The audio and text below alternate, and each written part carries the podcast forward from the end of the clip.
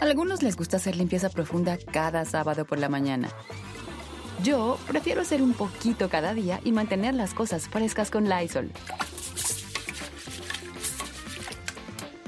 El limpiador de inodoros de Lysol ofrece una limpieza 2 en 1 al desinfectar el inodoro y el cepillo y eliminar el 99.9% de virus y bacterias.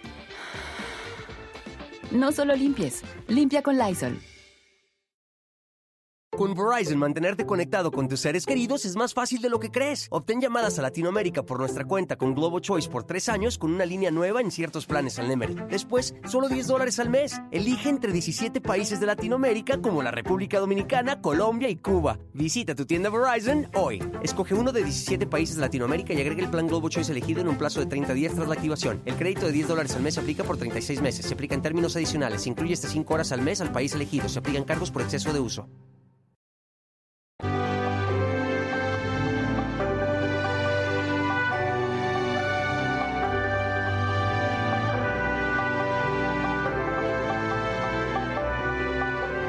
Casi seis décadas, Cuba no había conocido otro apellido de sus dirigentes más que Castro, hasta el 19 de abril del 2018, cuando Miguel Díaz Canel asumió la presidencia de la isla, un hombre que nació en 1960 después de la revolución.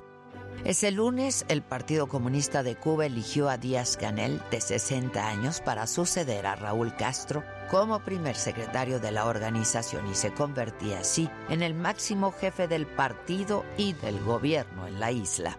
Diputado Miguel Mario Díaz Canel Bermúdez, desde este instante usted es el nuevo presidente de los consejos de Estado y de ministros de la República de Cuba. Invito a la presidencia.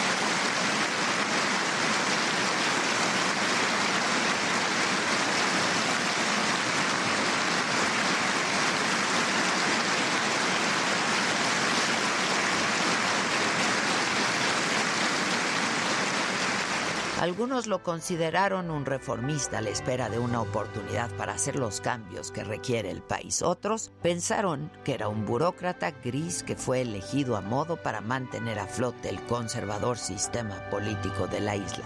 Para algunos era el hombre que encabezaba una transición hacia el liderazgo más joven en Cuba.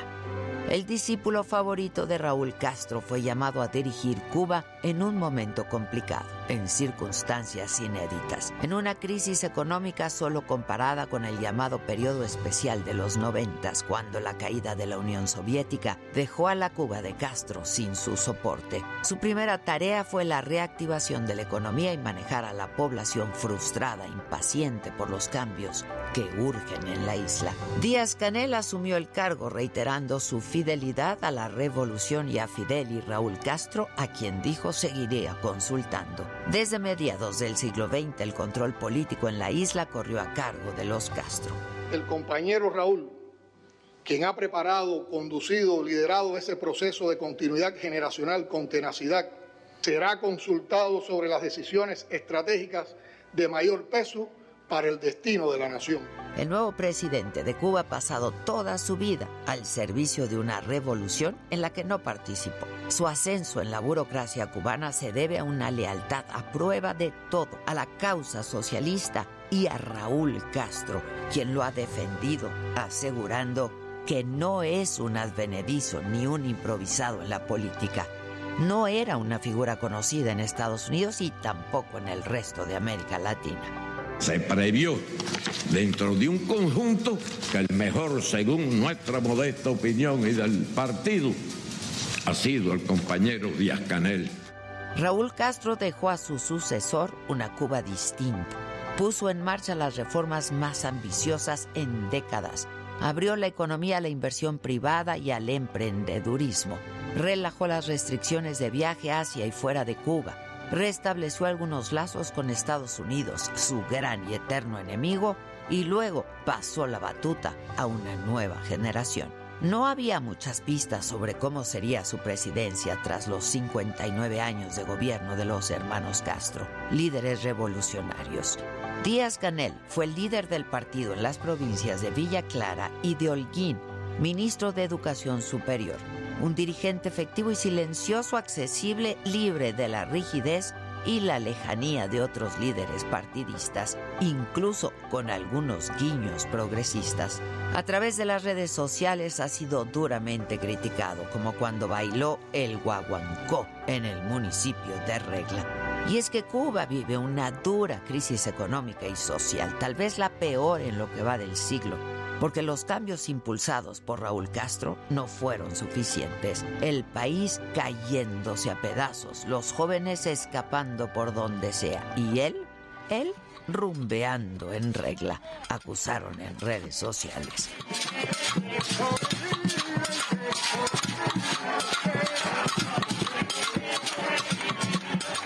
En el 2021, la Oficina de la Alta Comisionada de Naciones Unidas para Derechos Humanos expresó su profunda preocupación por las denuncias de represión sistemática de los derechos cívicos a raíz de las protestas masivas de julio del 2021 en Cuba.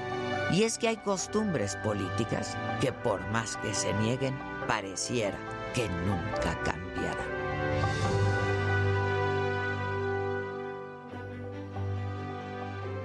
Martes 19 de abril, yo soy Maca Carriedo. No está la señora de la casa, pero aquí estamos toda la banda en Me lo dijo Adela. Está Jimmy, está Dani, Luisito. Y así les damos la bienvenida.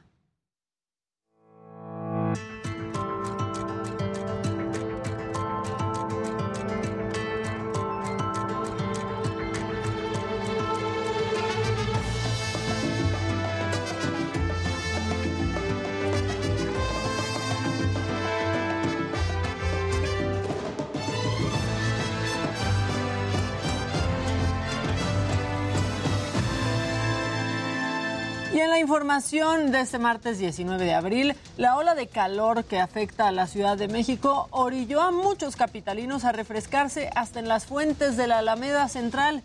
Y Mario Miranda tiene todos estos detalles. Ni balnearios ni playa. Ante la ola de calor que se vive en la Ciudad de México, algunos chilangos decidieron refrescarse en las fuentes de la Alameda Central. En los últimos días, el calor ha alcanzado los 30 grados centígrados, por lo que Protección Civil emitió una alerta amarilla debido a las altas temperaturas. Ante esto, algunas personas optaron por buscar alternativas para refrescarse. La Alameda Central fue una opción para niños y jóvenes. ¿Qué tal está el agua? Muy fría. Pero el calor, ¿qué tal? Bastante, ya quedó bueno. ¿Con quién vienes? Con mi familia ¿De dónde son? de Iztapalapa. ¿De Iztapalapa? ¿Quién te acompaña? Mi esposo, mis hermanas, mis hijos, mis sobrinos. Ahorita que se metió mi niño a la, a la fuente, ya se me antojaba ser niño o al menos encuerarme y meterme con él. La familia Escárraga no pudo salir de vacaciones debido a la economía, pero aprovechó estos días de asueto para visitar el centro de la ciudad.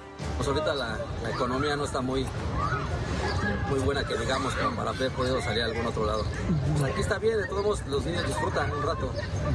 Las autoridades recomiendan no exponerse a los rayos directos del sol por un tiempo prolongado, además de usar bloqueador solar, sombrilla, gorra e hidratarse constantemente. Para me lo dijo Adela, Mario Miranda. Una buena refrescadita. Bueno, también en la Ciudad de México, la Fiscalía inició una investigación por un accidente ocurrido en Periférico Sur que dejó a dos personas muertas y otras dos más lesionadas. Javier Ruiz estuvo ahí. Una mujer adulta y una niña de 6 años murieron después de que el vehículo en el que viajaban cayera en una excavación de 30 metros de profundidad, esto en Periférico Sur. En este lamentable accidente tenemos la pérdida de vida de dos personas y dos personas más que en un trabajo muy coordinado de seguridad ciudadana, de LERUM, de Cruz Roja Mexicana, por supuesto que de Protección Civil de la Alcaldía Álvaro Obregón, eh, se iniciaron todas las maniobras para el rescate, para el ascenso con equipo especializado. Una de las personas lesionadas ha sido trasladada vía el agrupamiento Cóndores hacia el hospital correspondiente y el segundo lesionado también ya fue trasladado hacia el hospital. Cerca de las 3 de la tarde, la conductora del vehículo perdió el control del automóvil de lujo y cayó en una excavación de una obra que lleva siete años abandonada y sin señalamientos. Paramédicos, bomberos y personal de protección civil con equipo especializado lograron rescatar a los heridos, dos menores de entre 10 y 15 años. Ambos fueron trasladados a hospitales, uno de ellos requirió traslado en una ambulancia aérea. Los cadáveres de la mujer y su hija fueron rescatados y llevados a una agencia del Ministerio Público. Hasta el momento se desconoce el motivo por el cual el vehículo cayó al precipicio y la Fiscalía ya abrió una carpeta de investigación. Para me lo dijo Adela, Javier Ruiz, era lo medio grupo. Qué terrible accidente. Y quiero que conozcan a estos perros que son fuera de serie. Ellos están entrenados para detectar drogas o armas e incluso para salvar a personas atrapadas. Luis Pérez Curtad tiene la historia.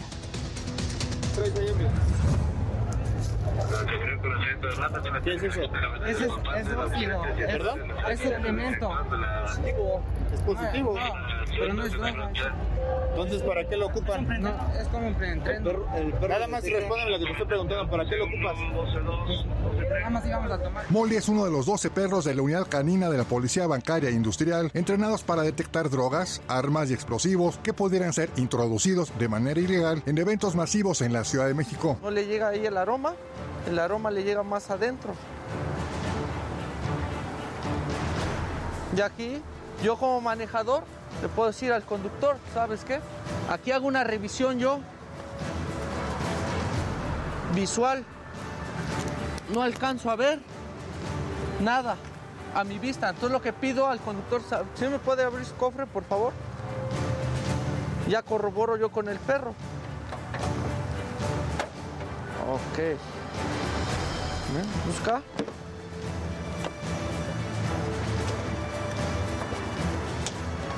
Y aquí ya le llegó el aroma del arma.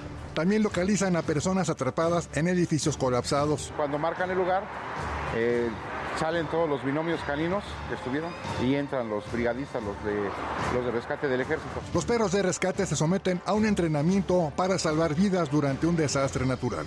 Identifican olores muy específicos entre los escombros o situaciones en las que una persona se encuentre atrapada. Distinguen un cuerpo estresado, lo cual quiere decir que es una persona con vida o el olor de un cuerpo en descomposición. Eso,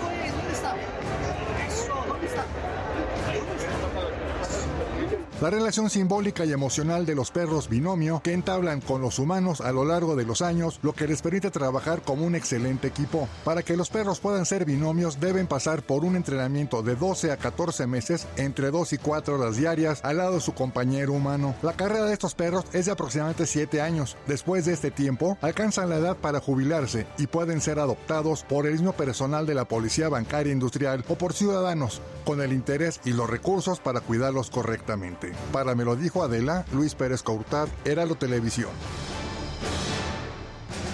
Y policías de la Ciudad de México ayudaron a un niño enfermo a cumplir su sueño de patrullar por las calles de la alcaldía Gustavo Amadero y Daniel Magaña tiene la historia.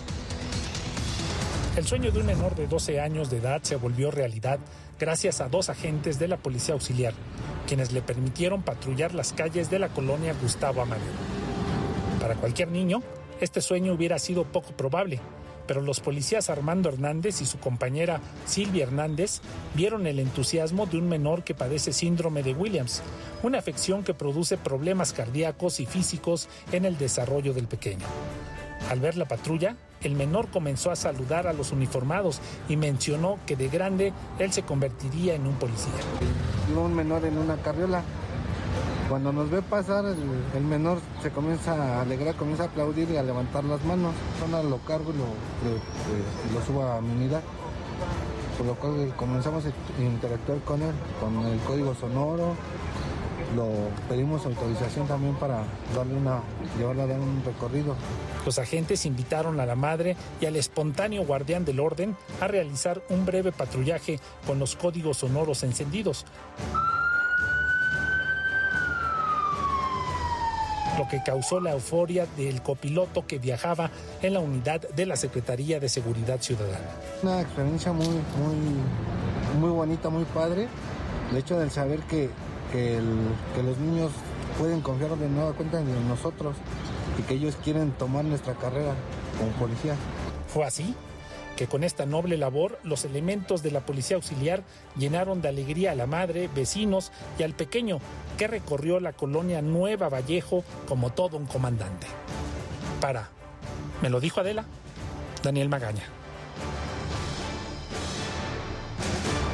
Y en los datos de la pandemia, la Secretaría de Salud reportó ayer 164 nuevos contagios y 5 muertes para sumar 323.949 fallecimientos, esto según cifras oficiales. Los contagios bajaron en el comparativo semanal, descendieron 41.6% con respecto a los 281 casos reportados el lunes pasado, mientras que las muertes reportadas crecieron 150% con respecto a las dos registradas la semana anterior. ¿Y cómo vamos con la vacunación? Bueno, en la última jornada se aplicaron 71.393 dosis, 85.7 millones de personas, es decir, el 87.2% de los mayores de 14 años en nuestro país han recibido por lo menos una dosis, pero hay 28.5 millones de vacunas que no han sido aplicadas o que tal vez sí fueron aplicadas, pero el sistema no las tiene registradas como ya usadas. Y fíjense que un estudio realizado en Reino Unido reveló que la intensidad del COVID-19 en una persona tiene que ver con su genética. Lo más interesante es que este descubrimiento serviría pues para desarrollar mejores tratamientos y Jessica Moguel nos informa. Más que la edad el género, contagiarse y desarrollar COVID-19 de forma grave, percibir síntomas leves o no desarrollar ninguno dependerá de nuestra genética. Un estudio publicado por la revista Nature, en el que participaron 57 mil personas de Reino Unido, reveló 16 nuevas variantes genéticas que predisponen a sufrir la enfermedad de forma grave. Con esta información, tanto de su genoma, que es el compendio de la información genética que tenemos los, todos los seres vivos, eh, adicional con la expresión genética que cada uno presentó, tanto en situación normal como en condición de enfermedad, pudieron sacar estos genes. Se secuenciaron genomas de 1.630 personas que sufrieron COVID-19 de forma leve, 7.491 pacientes de 224 unidades de cuidados intensivos y 48.400 personas que no han padecido la enfermedad, todos de Reino Unido que encontraron, las personas que tuvieron la enfermedad de forma grave tuvieron variaciones genéticas relacionadas con la coagulación de la sangre, la respuesta inmunitaria y la intensidad de la inflamación. Esta es de hecho la, la, razón por la que ha habido las muertes que hemos atestiguado. Las personas tienen una respuesta inflamatoria descontrolada, que termina por lesionarlos a ellos mismos cuando están tratando de combatir el, la infección viral. El estudio revela, por ejemplo, que una de las variantes que alerta una molécula mensajera clave es la interfón alfa 10. Los interfones son señales químicas que producen nuestras células del sistema inmune y están relacionadas a la respuesta que damos a las infecciones virales. Esta variación es suficiente para aumentar el riesgo de la enfermedad de leve a grave. Muchas veces la severidad de la enfermedad no está directamente asociada al virus, a la biología del virus, sino más bien a nuestra biología de cómo respondemos ante estas infecciones.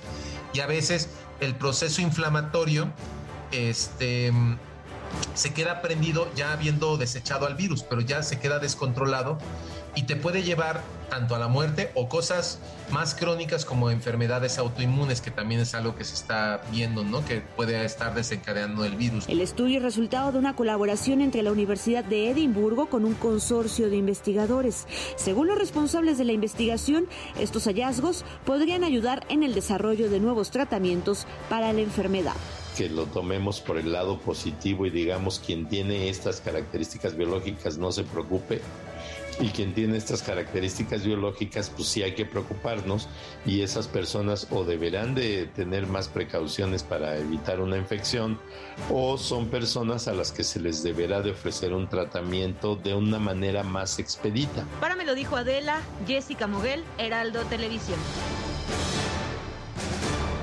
En el día 55 de la guerra, las tropas rusas comenzaron el ataque a la empresa de acero Azovstal en Mariupol, el principal foco de la resistencia ucraniana y que vive asediado desde hace más de mes y medio. Unos mil civiles, sobre todo mujeres, niños y adultos mayores, pues permanecen en los refugios subterráneos y Rusia dio otro ultimátum a las fuerzas ucranianas que aún resisten en Mariupol. Moscú pide que depongan las armas a cambio de salvar su vida. Por su parte, el presidente ucraniano Volodymyr Zelensky aseguró que sus compatriotas no se rendirán en el, en el este y que seguirán luchando hasta el fin. Mientras tanto, el gobierno ucraniano confirmó este martes pues que no se podrán acordar corredores humanitarios con la contraparte rusa para evacuar a civiles de Donbass. Esto debido a la peligrosidad de la situación. La ofensiva terrestre todavía no ha comenzado y los bombardeos que están sufriendo en su territorio son de carácter táctico. Y de acuerdo con el Ministerio de Defensa eh, ruso, sus misiles y artillería alcanzaron ya 1.260 objetivos en Ucrania durante la madrugada martes. Las fuerzas antiaéreas de Moscú afirman que derribaron un avión MiG-29 de Ucrania en la región de Donetsk. Y en otros temas, la tecnología ayuda a personas con discapacidad a hacer lo que quizá en su momento pensaron, pero no podían lograr. Antonio Anistro nos da los detalles. Para la profe María, tener ceguera no es un impedimento para leer sus libros favoritos. Tiene que hacer vosotros mismos. S. Medidas, 1974, fundador. Junto con su Rudia de la revista Contemporáneos 1920. Acude a la biblioteca José Vasconcelos de la alcaldía Benito Juárez para cultivarse con un poco de literatura, novela o textos de pedagogía que son sus preferidos. Lo hace con la ayuda de la tecnología. Hagan de cuenta que son unos lentes, así físicamente son unos lentes tienen en una de las como patitas del, del, lente un botoncito que es el que se le acciona para que escanee la página del libro en tinta y lo va leyendo. María es usuaria de este pequeño aparato llamado Orkan Mayai. Es un dispositivo creado en Israel que se coloca en una parte del armazón del lente para que las personas con discapacidad visual, baja visión o dislexia transformen en tiempo real la información visual en audio a través de un sistema integrado por una unidad portátil y una cámara. Escanea el texto y lo reproduce.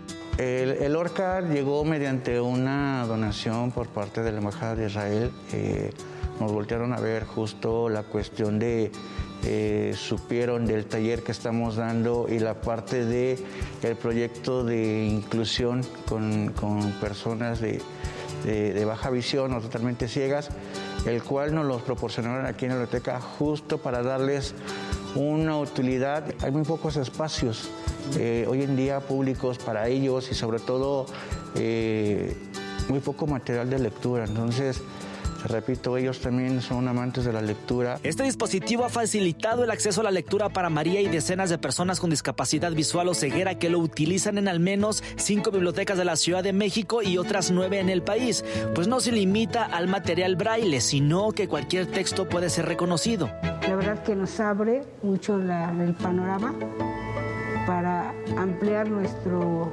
nuestro acervo bibliográfico, que es insuficiente con el braille porque no hay impresora braille en México lo suficientemente grande como para que estén en braille a la par lo que está en tinta. Me, este, mi interés es seguir, aparte de seguir viniendo y ocuparlo, seguirlo ocupando más constantemente, promoverlo para que más chicos ciegos y débiles visuales se acerquen. De acuerdo al INEGI, la población con algún tipo de discapacidad visual en la Ciudad de México supera el millón de personas. Sin embargo, aún hay una brecha grande en materia de accesibilidad a la lectura para ellos. Pero, ¿a dónde puede acudir una persona con discapacidad visual para leer un buen libro? Actualmente este dispositivo está disponible de manera gratuita para los usuarios de las siguientes bibliotecas. Biblioteca de México en la Alcaldía Cuauhtémoc, Biblioteca Vasconcelos en la Alcaldía Cuauhtémoc, Biblioteca Central Francisco Zarco en la Benito Juárez, la Biblioteca Batallón de San Patricio en la Alcaldía Álvaro Obregón, además de en la Biblioteca Central de Tlalpan en la Alcaldía Tlalpan. conocer a través de los libros, el informarse, el aprender a través de los libros es bien importante, ¿no? Y creo que si estamos en la cuestión de, de inclusión, todos debemos estar a la par, ciegos y no ciegos, informándonos y aprendiendo y conociendo a través de los libros, que es tan maravilloso. Para Me lo dijo Adela, Antonio Anistro, Heraldo Televisión. Y anoche se registró una explosión en un inmueble de la colonia Narvarte, aquí en la Ciudad de México. Mi compañero Mario Miranda está ahí en este momento. Mario, buen día. ¿Qué fue lo que sucedió ayer por la noche? Hola Maca, ¿qué tal? Buenos días. Pues te comento que el día de ayer, alrededor de las 9.30 de la noche, se registró una fuerte explosión por acumulación de gas al momento de estar realizando la instalación de un centro de lavado. Los hechos se registraron en el número 57 de la calle Monte Albán, en la colonia Narvarte. De esta explosión resultaron cuatro personas lesionadas, tres mujeres y un hombre, los cuales fueron trasladados a diferentes hospitales. El lugar se encuentra acordonado por elementos de la Secretaría de Seguridad Ciudadana y se espera que a lo largo del día continúen los trabajos de remoción de escombros. Pues Maca, como lo estás observando, es un edificio de dos pisos donde inclusive todavía se encuentra a la venta un departamento. La parte alta, pues es la que quedó totalmente destrozada. El techo, pues totalmente quedó destrozado, como podrás apreciarlo en las imágenes del Heraldo Televisión. Maja, te quiero comentar que en la casa de al lado, pues se encuentra un perrito, el cual, pues, probablemente habrá sufrido algún daño debido a la fuerte explosión. Esperemos que, pues, los dueños de este perrito, pues, lo lleven al veterinario para que chequen su estado de salud, Maca. Uy, oye, a ver, pero estaba deshabitado el último piso, ¿todavía o no? No, no, sí estaba habitado, porque hubo cuatro personas lesionadas. Sí estaba habitado este ya departamento. Ajá, el queda uno todavía a la venta. No, pues este ah, no está no está teniendo tanto éxito el anuncio ahorita, creo. Este, Mario, cuatro personas lesionadas no de gravedad, ¿verdad? No, no de gravedad, fueron trasladados con quemaduras de segundo grado. Bueno, pues muchas gracias, Mario, aunque no me saludaste como, como nos saludamos tú y yo, pero bueno, muchas gracias, mi Mario. Buenos días, Gopa, que estés bien. Eso. Cuídate, ¿ven? Sean más como Mario. Gracias, Mario, estamos pendientes. Pendiente, buenos días. Ay, ven, ven. Oigan, y hoy se inauguraba la réplica de la Capilla Sixtina en el Zócalo de la Ciudad de México, pero fue pospuesta y ahí está Israel Lorenzana que tiene toda la información. Israel, pues, ¿qué pasó? Maca, ¿cómo estás? Muy buenos días, es un gusto saludarte. Estamos ubicados exactamente frente a la réplica de la Capilla Sixtina, la cual está a un costado de la Catedral Metropolitana, exactamente en la plancha del Zócalo Capitalino Maca. Fíjate que se tenía todo previsto para que el día de hoy se llevara a cabo la inauguración por parte de las autoridades del gobierno de la ciudad de esta réplica de la capilla Sixtina. Se ha pospuesto Maca esto a consecuencia del calor intenso, de las ráfagas de viento y tormentas que han impedido pues que los trabajadores estén pues llevando a cabo sus labores. Esto por supuesto ha llevado a resguardar a los trabajadores de esta capilla sixtina, así lo ha decidido el gobierno de la ciudad. Ya daba a conocer Maca que será hasta el próximo jueves cuando estén inaugurando esta réplica de la capilla Sixtina. Y bueno, pues además información importante, los horarios de visita serán eh, de martes a domingo de las 10 de la mañana a las 6.40 de la tarde. La entrada será por grupos de 300 personas cada 20 minutos, Maca. De hecho, aquí desde afuera ya se alcanza a observar que está prácticamente terminado, ya han puesto los plafones que van en la fachada principal, de hecho hemos visto algunos elementos de seguridad que ya están operando, pero bueno, pues ahora hay que esperarse hasta el próximo martes. De hecho, esta réplica de la capilla Sixtina Maca ya había sido instalada en la explanada del Monumento a la Revolución, esta es la segunda vez que va a estar aquí en la Ciudad de México, solo que recuerdo que en aquel entonces, Maca, estaba el tema de la pandemia, comenzaba el tema de la pandemia, por eso muy poca gente fue, pero se espera, se espera que ya con esta instalación aquí en la plancha del Zócalo, pues sean miles de personas las que vengan a visitar esta réplica de la Capilla Sixtina, que por supuesto la gente que lo ha visto señala que es prácticamente una obra de arte, lo cual van a poder observar. Pues Maca, es la información que yo te tengo desde el Zócalo de la ciudad. Bueno, se inaugurará con todo y retraso, pero va a ser plan para el fin de semana, Israel. Así es, hay que darse una vuelta. La verdad es que yo ya la aprecié, Maca, cuando estaba en el Monumento a la Revolución y hay que darse una vuelta. Está muy bonita, está, queda muy bien. Súper Israel, muchas gracias. Estamos buenas- pendientes. días, Maca. Un abrazo.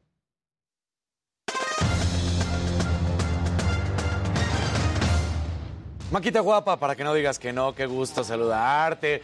Vámonos a lo que sucedió ayer, que fue una triste, muy triste noticia, sin duda alguna, porque Cristiano Ronaldo da a conocer a través de sus redes sociales el fallecimiento de uno de sus hijos. Eran gemelos, es el varón el que muere, pero la mujer está, la niña está en estos momentos en terapia intensiva, entonces vamos a ver qué es lo que sucede. También les vamos a estar platicando acerca de la atleta paralímpica Adrián Hazlitt, una mujer que perdió una pierna en el atentado de 2013 de Boston y después de tres años, que estamos hablando ahorita con respecto a la pandemia, que no se pudo realizar otra vez este maratón que ya se ha vuelto icónico justamente por eso que se vivió.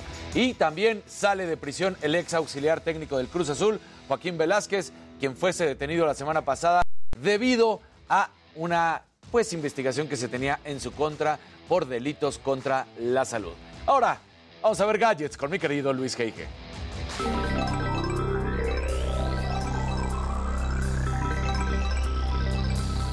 Muy buenos días y feliz aniversario, compañeros. Un año, un año juntos en esta mesa. Me adelantaste, ahorita iba a felicitar No, hombre. todos. Muy bien. No, Oiga. hace un año empezamos. Oigan, y bueno, el pasado 23 de marzo ocurrió el robo de 173.600 Ethers, pues más o menos algo así como 620 millones de dólares. Esto de una red de NFT llamada Ronin. Ahora el FBI acusa a Corea del Norte de este robo que hasta el momento es el más grande que se ha llevado a cabo. Por otro lado, hace unos días se presentó Playdate, una consola de videojuegos monocromática que cabe en la palma de tu mano y que tendrá un catálogo al momento confirmado de 24 títulos. Básicamente el regreso de sí, de lo básico. Y finalmente Twitter confirmó que estaba trabajando en un botón para editar tweets. Según dicen, quiere que la función sea segura para no alterar el registro de la conversación. Es un reto, realmente no es tan sencillo, así que les voy a contar todo lo que se sabe al momento. Pero bueno, estimado Jimmy, ¿tú a quién? Entre piernas.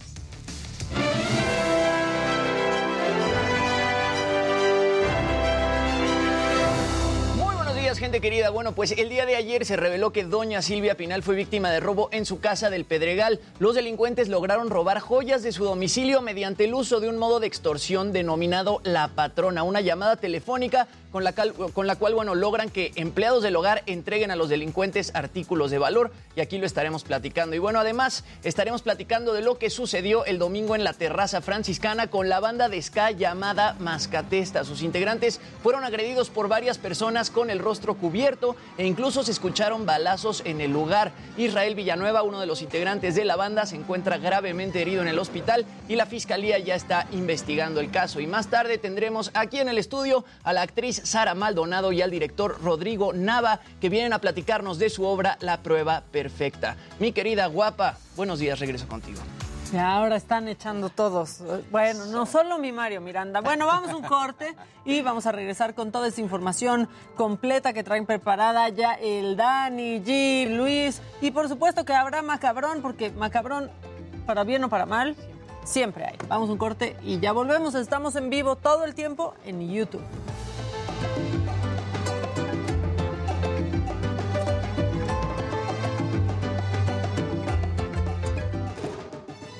Buenos días, banda. ¿Cómo están? Felicidades a ustedes también, que han estado un año con nosotros. Claro. Felicidades Y pusieron un amarillito para que Jimmy baile. Venga. No, ya lo pusieron. aniversario a todos. Extraño. Adela, Maca, te amo. Gracias.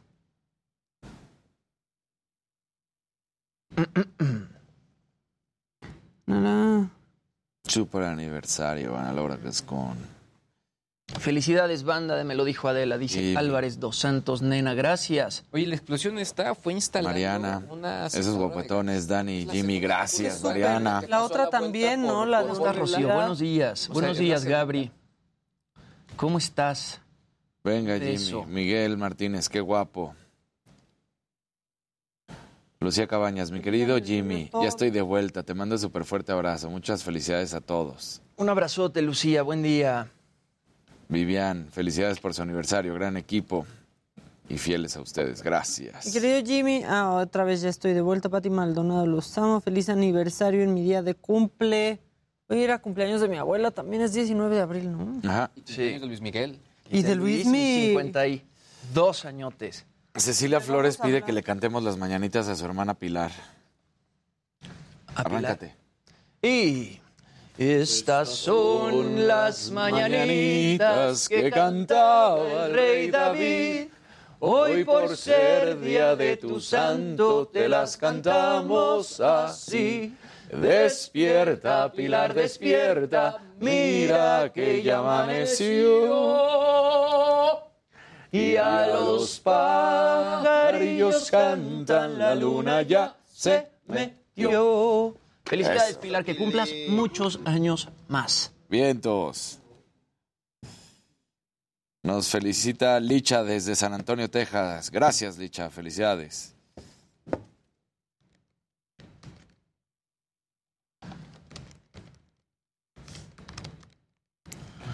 Feliz aniversario desde Columbus, Ohio, nos dice Agustín. Gracias, Agustín.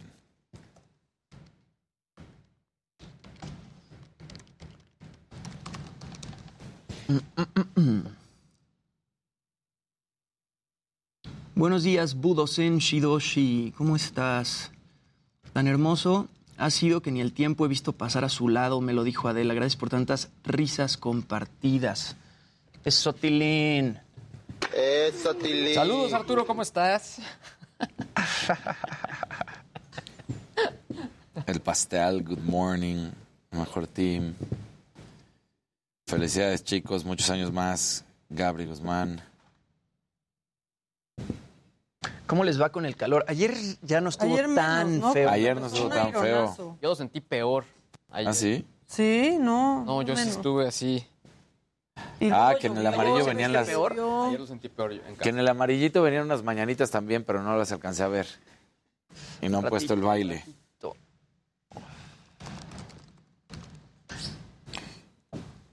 Lourdes Cruz dice, a mí no me gusta el programa y me encanta.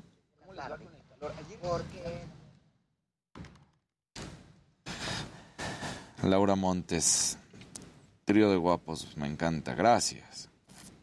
Los voy a contratar para el coro de boda de mi hija. Qué genial concepto de programa y atinado. Cada uno en su sección, excelente.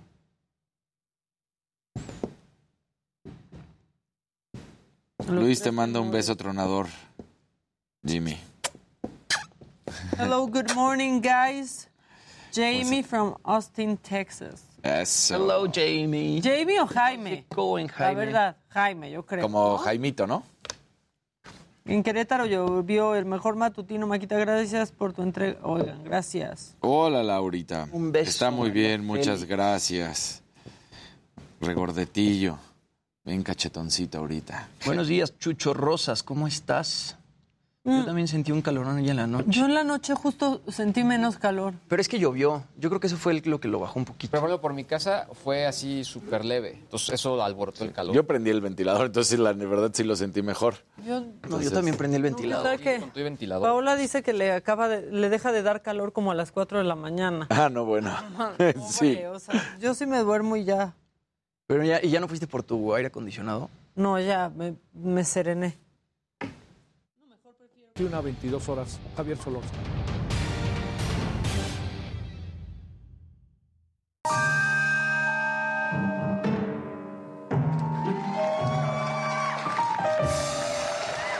Bueno, vámonos con el macabrón porque en estas vacaciones que ya están como agonizando, o sea, los que siguen de vacaciones ya sí son muy pudientes, este, pero bueno, si se echan un clavado, procuren que sea del lado correcto, por favor. Y recorrer el mundo en su velero y navegar, navegar, navegar. No. Mira para el otro lado, hermano. Sí. Te confundiste.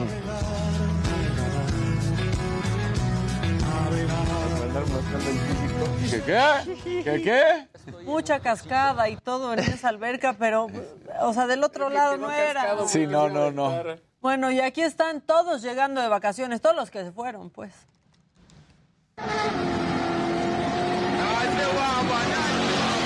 ¡Órale! Así llega uno de las vacaciones. Necesitan vacaciones de las vacaciones. Sí, sí, sí. Así se llega, así se llega. Y quiero que vean a este bebé que se da cuenta que va caminando en un piso de cristal y esta es su reacción. O sea, este niño está descubriendo a una edad muy temprana el síndrome de pájaro piedra que generalmente se descubre crudo a una edad adulta. Exacto.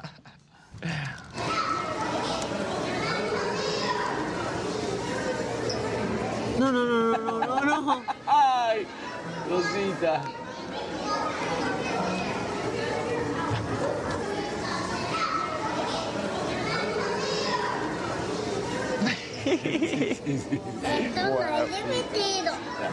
No, sí sintió que se iba al vacío.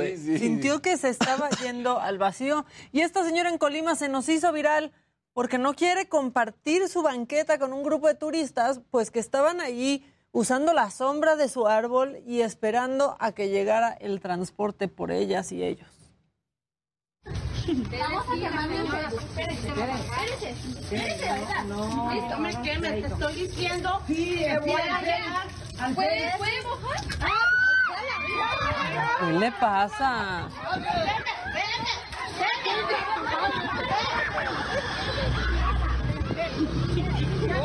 Ya también le querían dar bastonazos. Ya siéntese, señora. psiquiátrico, vale! ¡Pinche vieja loca! ¡Chingas a tu madre! ¡Loca! ¡Vieja marihuana! Vieja marihuana. le- No, no, bueno. Estaban en su banqueta. Uno, no, no podemos andar desperdiciando el agua así. claro. Dos, ahorita me sacan manguerazos en la calle y se los agradezco. También eso. O sea, para como está el, es el como- calor. Bueno, sucedió en Colima y pues esta señora no comparte ni la sombra de su árbol ni su banqueta. ¿Quieren uno más? Sí. Quedó otro del Via Crucis que también se salió todo de las manos y se nos enojó, se nos enojó Jesús. Ay, está bueno. ¿Qué pasó? Así no va la historia. Diles, Luis G.I.G. Es que no sé si es Dimas o Gestas.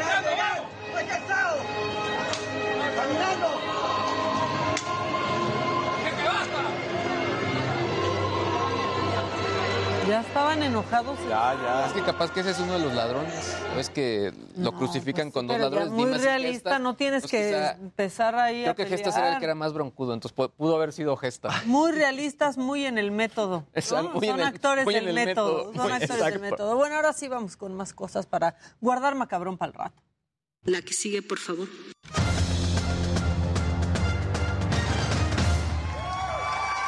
¿Cómo estás? Jimmy, Maquita, ¿cómo andas? ¿Otra vez nos vamos a ¿Otra vez? todos? Sí, es, es un año de estarlo haciendo, ¿cómo no? Exacto.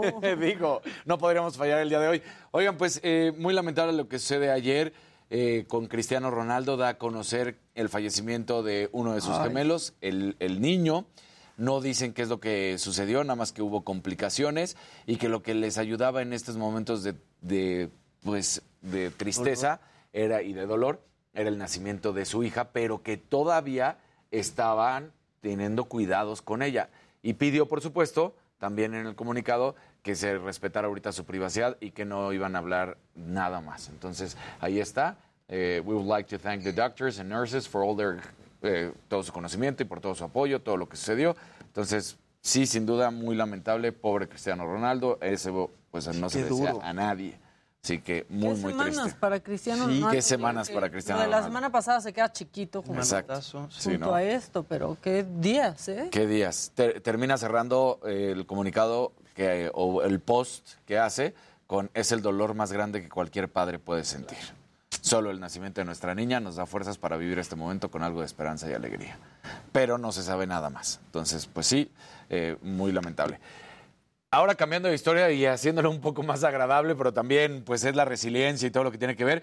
Adrienne Hazlitt fue una mujer que estuvo en el atentado de Boston del 2013 del maratón, que de ahí ya sabemos que se hicieron películas, además se volvió todavía más icónico este maratón por lo que representaba, por lo que fue el patriotismo, por lo que llevaba a los atletas a estar, ¿no? Bueno, pues ella pierde una pierna en esos atentados, donde dejaron tres muertos, no se nos olvide, 264 heridos. Y ahora, nueve años después, ha logrado terminar la carrera con ayuda de una prótesis. Claro, toda la gente lo ovacionó por parte de los asistentes. Ella aseguró que era el mejor día de su vida y que se sentía muy orgullosa. Entonces, lo más importante también recordar que los últimos tres años no se había podido realizar debido a la pandemia. Entonces se vuelve a llevar a cabo el maratón de Boston y ahí está entonces podi- pudiendo terminarlo con una prótesis y pues con todo el apoyo de los asistentes que vieron cómo pues conseguía cruzar la meta, ¿no? Muy padre. Eh, hoy hay jornada 15 del fútbol mexicano, partidos que pues seguro le llamarán mucho la atención a Jimmy como un Pachuca Puebla, por ejemplo. Un Toluca Juárez, ¿no? Para que no te los vayas a perder, mi Jimmy, Claro ya sabes, no, vas a estar apuntadísimos, ya puse ¿no? recordatorio, obvio, Hay doble jornada para que no se les olvide, es hoy, mañana y luego ya el fin de semana y esto queda listo. Y lo que sí está verdaderamente bravo es lo que se vivió en la pelea de Jordanis Ugas, este boxeador.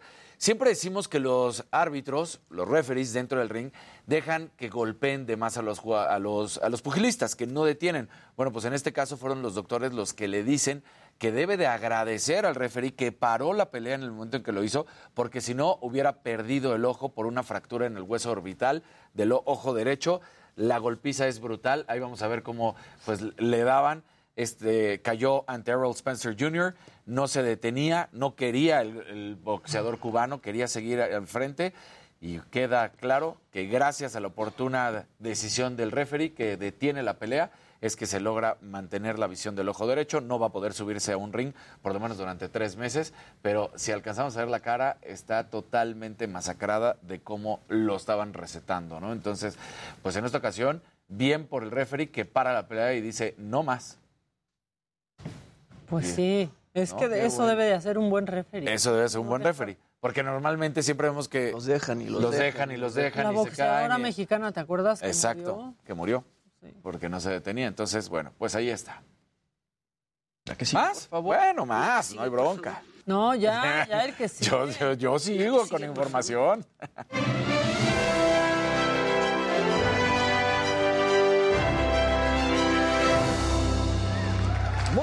días, gente querida. Buenos días, Luisito. Buenos días, mi Dani. Muy buen buenos día. días, guapa. ¿Cómo estás? Todo bien, ya no abo- ya, ya, mira, ya. No, pues ya a- a la vamos a abusar. Ya está vamos a forzado. abusar. Ya vi que te ya gustó. está forzado. Oigan, este, bueno, cumplimos un año nosotros, pero como lo decía Luisito, también cumple años. Luis Miguel está cumpliendo 52 años, nació un día como hoy, de- pero de 1970, así que os quería poner un video para recordar un poco a Luis Miguel, quien además también está cumpliendo 40 años de carrera. Vamos a escuchar un poco. No habrá quien desnude mi nombre una tarde cualquiera hasta que me olvides tanto que no exista mañana ni después. No, no. Hasta que me olvides voy a intentarlo. Todo indica que para celebrarlos está preparando un disco que, bueno, estará acompañado de una gira internacional. Dicen que está recopilando canciones inéditas y que las está produciendo con Kiko Cibrián. Y bueno, además también va a incluir canciones con letras de Carlos Macías, de José Luis de Río Roma y hasta de Rayleigh. Y puede ser que en este disco también estrene una colaboración con Mark Anthony que grabó en 2018. Hace seis semanas justamente Luis Miguel se convirtió en el primer artista latino en tener más de 266 canciones con más de un millón de plays en Spotify. Entonces, pues ahí Luis Miguel cumpliendo 52 años. Creo que no tenemos mejor cantante que Luis uno de Miguel. los mejores, ¿no? Ni duda. tendremos en Ni un rato, tendremos. ¿eh? Está difícil la cosa.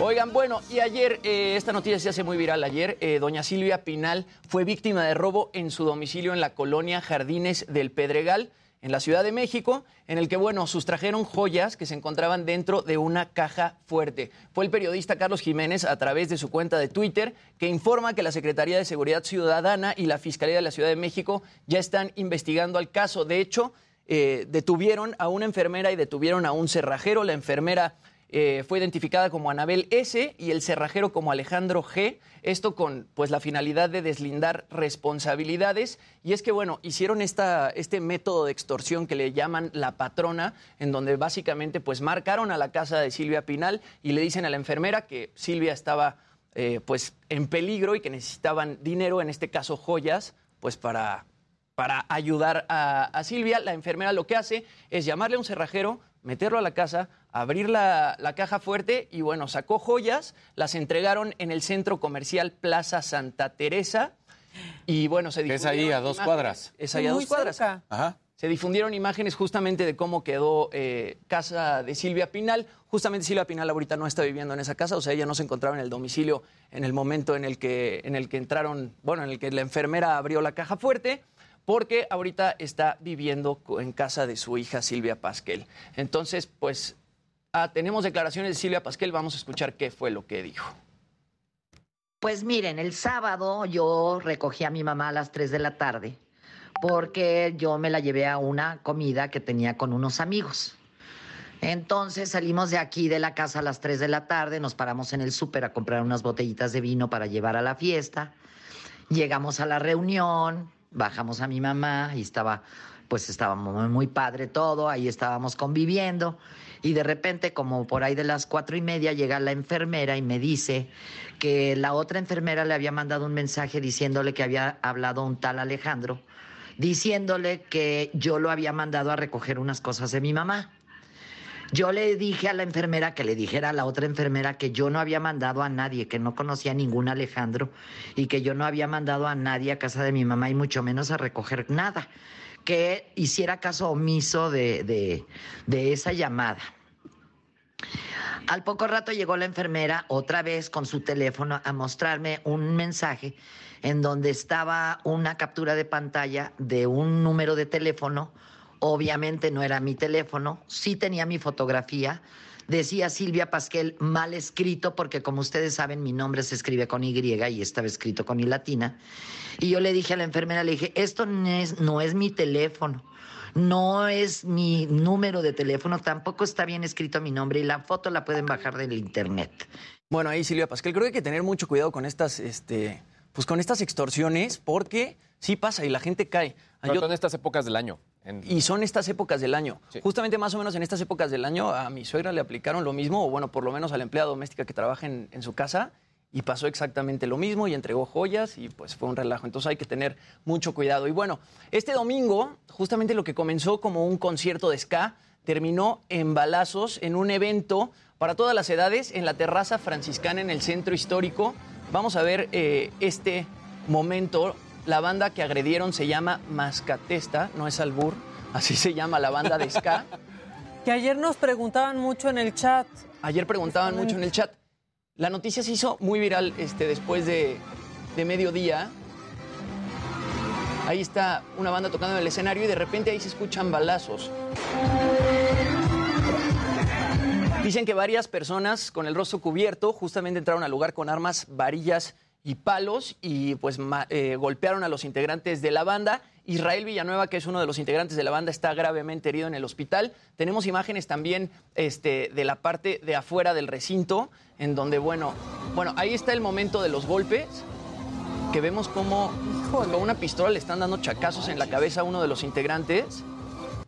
Bueno, o sea, qué bueno que están usando la pistola así y no con balas. Cla- pe- pero sí se O sea, escucharon, también se Sí, claro. escucharon Sí, pero eh, no, no balazos. hubo balazos a alguien. No, los que eh, están heridos están heridos de golpes, no están eh, heridos de bala. El foro justamente emite un comunicado que dice, lo sucedido en el evento del día de hoy es ajeno a Terraza Franciscana. Los actos sucedidos en el evento se tratarán con las autoridades correspondientes para darle seguimiento, ya que nosotros manejamos un ambiente familiar y decimos no a la violencia. Aunque hoy, bueno, el lugar pues ya lo clausuraron. Pues sí. Pues claro.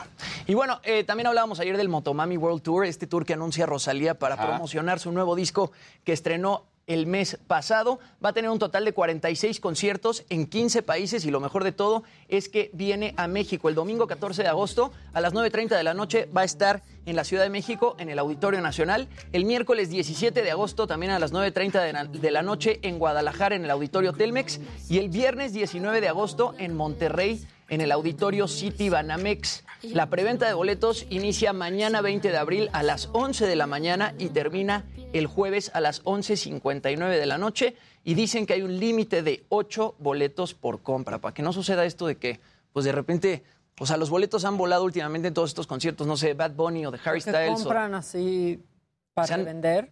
para que compran para revender y se acaban rapidísimo. Aunque también puede ser porque sí juntaste a tu banda, ¿no? Ah, no, seguro. Más en conciertos como Coldplay o Harry Styles o No, Bad Bunny. ocho está decente. Que yo creo que con Rosalía va a pasar lo mismo. O sea, más de ocho igual ya juntan sus varias tarjetas. Exacto. y varios, ¿no? O sea, Y los terminan revendiendo. Va a haber fila virtual y todo eso. Odio las filas virtuales. Son, Son más que horribles. normales. Son más largas y más difíciles. Y entras y ya estás en el lugar 232.424. Ya ni los que llegan a la mañanera a la una de la mañana. No, no, no. Yo me acuerdo ahora con los de. No, ni así la libras. ni así ahora la con los de Adele, de estos conciertos que no ha hecho, que quién sabe cuándo va a ser la residencia. Algún día, ajá. Yo me acuerdo que entré. No, y ya- tú eras del club de fans exclusivo. O sea, tenías que ser parte del club de fans para pues, comprar boletos. Sí, y no. Y amiga Y amiga personal. íntima. Amiga personal. Comadre. Le molestó, O ¿viste la cara que así como de, no, yo ya no soy. Y Me- ya en la fila, o sea, pero aparte, cuando ya me tocaba, era como, de, ya no están disponibles. Sí, sí. O sea, sí. y ni ha habido concierto. O sea, típico que estás en una fila y no, ya no puedes entrar. Y te dejan ahí en la fila, oye, ni en el súper permiten eso. En el súper no te dejan formado si Igual esta la caja. Exacto, exacto. Esta cosa de, la- de las filas virtuales, pues sí se desató por la pandemia. Antes yo no me acuerdo de que hubiera filas virtuales así de largas para ir a ningún concierto.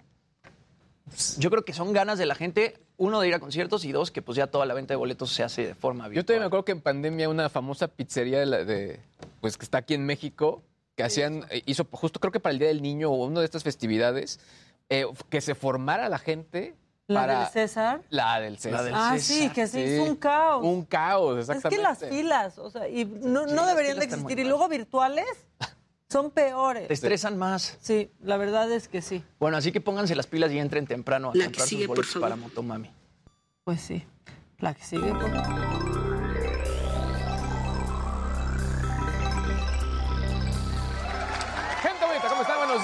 Es martes, martes. Eh, Oficialmente es el peor día de la semana, ¿no? El martes.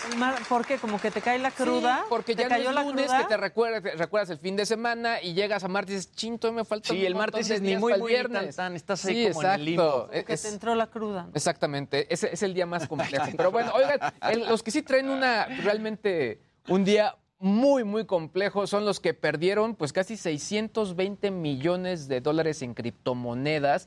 Esto después de que el FBI pues obviamente publicara esta investigación que realizaron que realmente llama la atención. Yo aquí les he mencionado que yo siento que todo este tema del NFT, el metaverso, es como si estuviéramos en el lejano oeste. Aún faltan muchísimas cosas que clarificar. Y esta investigación eh, llevada a cabo por este organismo norteamericano mencionó que el robo ocurrió dentro de una red de NFTs llamada Running, donde al final dos agrupaciones que están, eh, digamos que asociadas con Corea del Norte, adquirieron 620 millones de dólares, el equivalente a 173.600 Ethereums.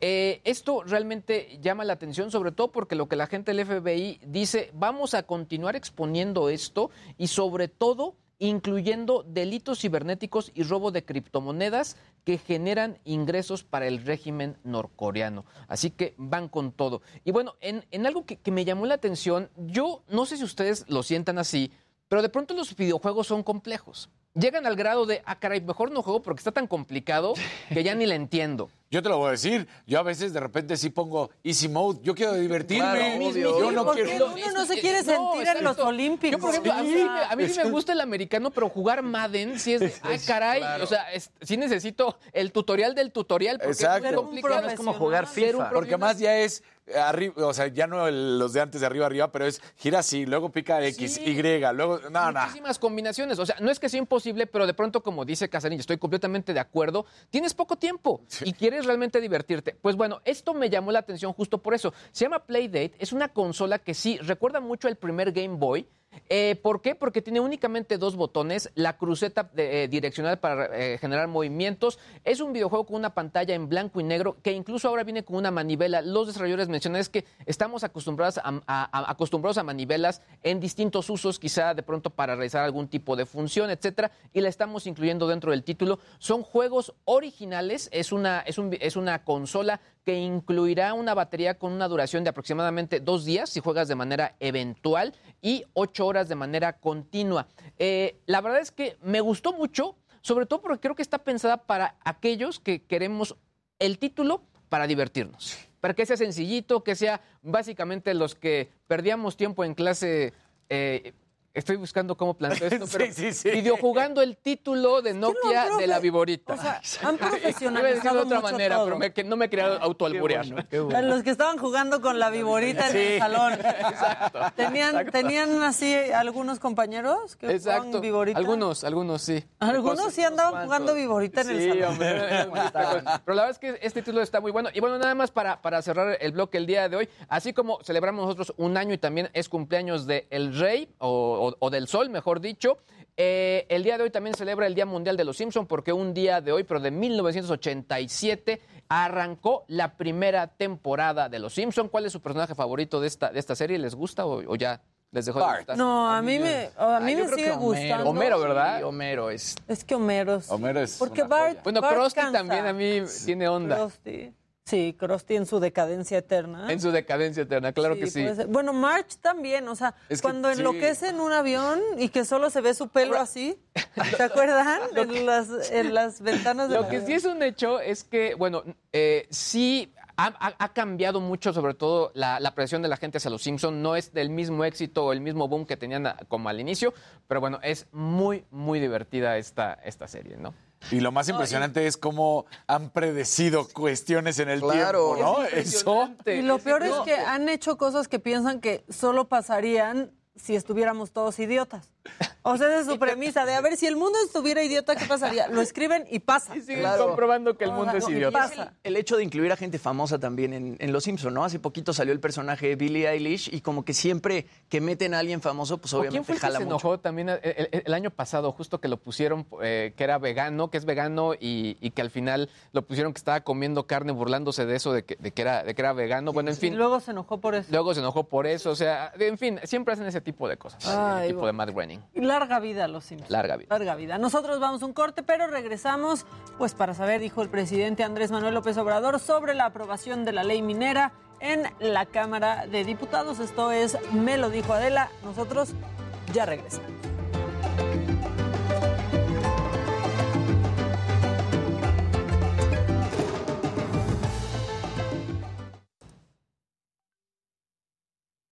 ¿Qué dice la banda? Son leyenda por sus predicciones. Ah, muy bien. Me- nueve papiros. Jimmy tiene cara de que nunca ha visto Los Simpsons. No, ¿Por sí, qué? ¿no? Yo creo que es todo. Ahora sí, que sí, cuando me dio COVID, no dejaba de ver Los Simpsons. ¿En, en serio? Ah, mira. Sí, O sea, volví a ver todo. Eh, para mí, Yo lo que nunca vi bien fue South Park. Yo, Yo tampoco, tampoco, ni le entendí, ni. Yo sí, sí los llegué a ver el capítulo. Ajá, yo pero sí vi no- varios, no- muchos, para ser honesto, pero nunca fui fan como de los Simpsons. Es que, digamos, cuando yo estaba en la secundaria, sí era ver eh, en, en la, en- en- bueno, primero seguramente fue Imevisión, después en la transformación con Azteca, pero era Salvados por la Campana, Ay, claro. Los Años Maravillosos y Los Simpson. Los años maravillosos a mí Tal siempre cual, me ese- dio era la hueva. de lunes a viernes. Sí, fue una cosa así. Creo que nada más era porque estaba Winnie y era guapa, pero fuera de eso era de hueva. No, a mí me ¿qué dio te mucha pasa? hueva. Mejor Ya que empezaba tiempos. esa intro, yo le cambiaba. No, yo soy muy en el fan. 7. Muy, muy fan. De hecho, le cambiaba. el pum. reto de esa serie es que por la música no la Pero Saludos por la. Campana sí era buenísima. Ahí, eh, Claro. y después, bueno, lo, lo mejor son la, la historia detrás de Salvados por la Campana. Mira, Roxy Pinzón dice, me gusta más el humor negro de South Park. Y siempre decía como, hijos de puta, mataron a Kenny. Y a Kenny siempre lo mataban, Siempre mataron ¿no? a Kenny, sí. Te digo, a mí sí, yo sí vi muchos de South Park, porque el- pues sí, los vi, pero no era mi hit. Como, Oigan, ¿quién puso ese naranja? todos, todos los Muy bien. Buenos días, Adriana. Saludos Órale, desde Los gracias, Ángeles. California. Súper fan de Los Ángeles. Canción que Ya la podían quitar. ya se podía poner. Y andes lo que era. Tienes tu cartera llena. Así, ya. Tan chafa como la canción. ¿Qué tal Roxana Bananas? ¿Eso qué? Yo nunca lo vi. ¿Era, era la de la changa? O tal vez. Luis Romero te recuerda a Zapping Zone. Zapping Zone. Mira, dicen, ¿por qué siempre dices cosas en contra de Luis G&G? Siempre le das la contra. Y aquí dicen, puro Luisito, Luisito. Solo quieres a Luis. Puro Luisito, Luisito. O sea... eh, South ¿Sabes cuál, es mucho ¿sabes cuál sí me gustaba también? No sé si ustedes, American Dad, ¿lo vieron? No, Ah, yo, sí, yo sí, yo es, sí es de esas series que me debo, que siento que no la pude ver tanto como hubiera querido. Y sí la Era buenísima. Sí, sí. Igual, es que justo mucho lo que decían de American Dad y Family Guy es que sí eran como una, pues una copia a los Simpson. Pero sí, las dos, a, a esas tres eran como muy buenas y estaban, estaban dentro del mismo costal, por así llamarlo.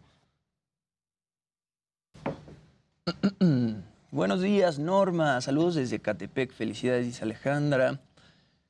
Mm. Luis Hermoso, amor. Arturo Rubalcaba. Bravo el baile de Maco, de Maca, dice Almísima. ¿Tú también, Daniel? ¿Tú también? ¿Cómo ves? Como lo de Adam Survivor. Ay, no. Adam en Survivor. Es lo que, No es había, cierto. había un rumor ahí que iba a estar ahí. Estaría buenísimo. No, no, no, no, no manches. Ya va a salir la última temporada de Better Call Saul. Salió hoy. Hoy, Ajá. hoy a las 2 de la mañana, tiempo del centro de México. Y que por ahí van a hacer una aparición Jesse Pinkman y, Ricky Morty. y Heisenberg. Ah, no, Mi teoría es que nunca hemos visto cuando a O le daba Heisenberg le, da- le dio clases a Jesse A Pinkman. Jesse Esa es mi Pinkman, teoría. exacto. Y que, y que es ahí donde, lo- donde los veríamos. El baile más 200 sexy de. Maca, gracias, sí. Taca, taca, taca. Dice Sandra que, te que a ti te gustaba la misma programación que a ella. Salvados por la campana, Los Años Maravillosos y Los Simpson. La consolita esta va a costar 200 dólares con una funda incluida. La compras ahora y el producto lo envían en 2000 el próximo año. A ver, a ver, los eliminamos. O sea que, con respeto, por favor, con respeto. Good morning from New York City. Los veo todos los días. Saludos y gracias por mantenerme informado de lo que sucede en México. Oye, ¿qué, qué pasó con tus vecinos? Que Daria era lo. Televisión. Gastrolab, tercera temporada.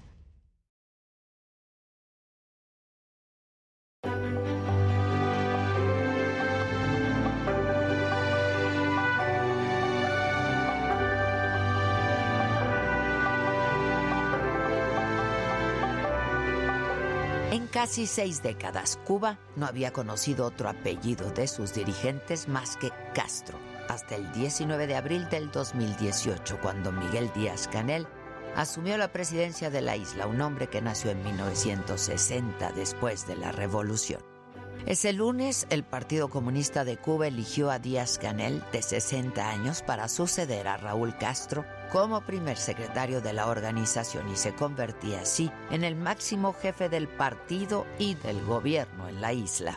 Diputado Miguel Mario Díaz Canel Bermúdez, desde este instante usted es el nuevo presidente de los consejos de Estado y de ministros de la República de Cuba. Invito a la presidencia.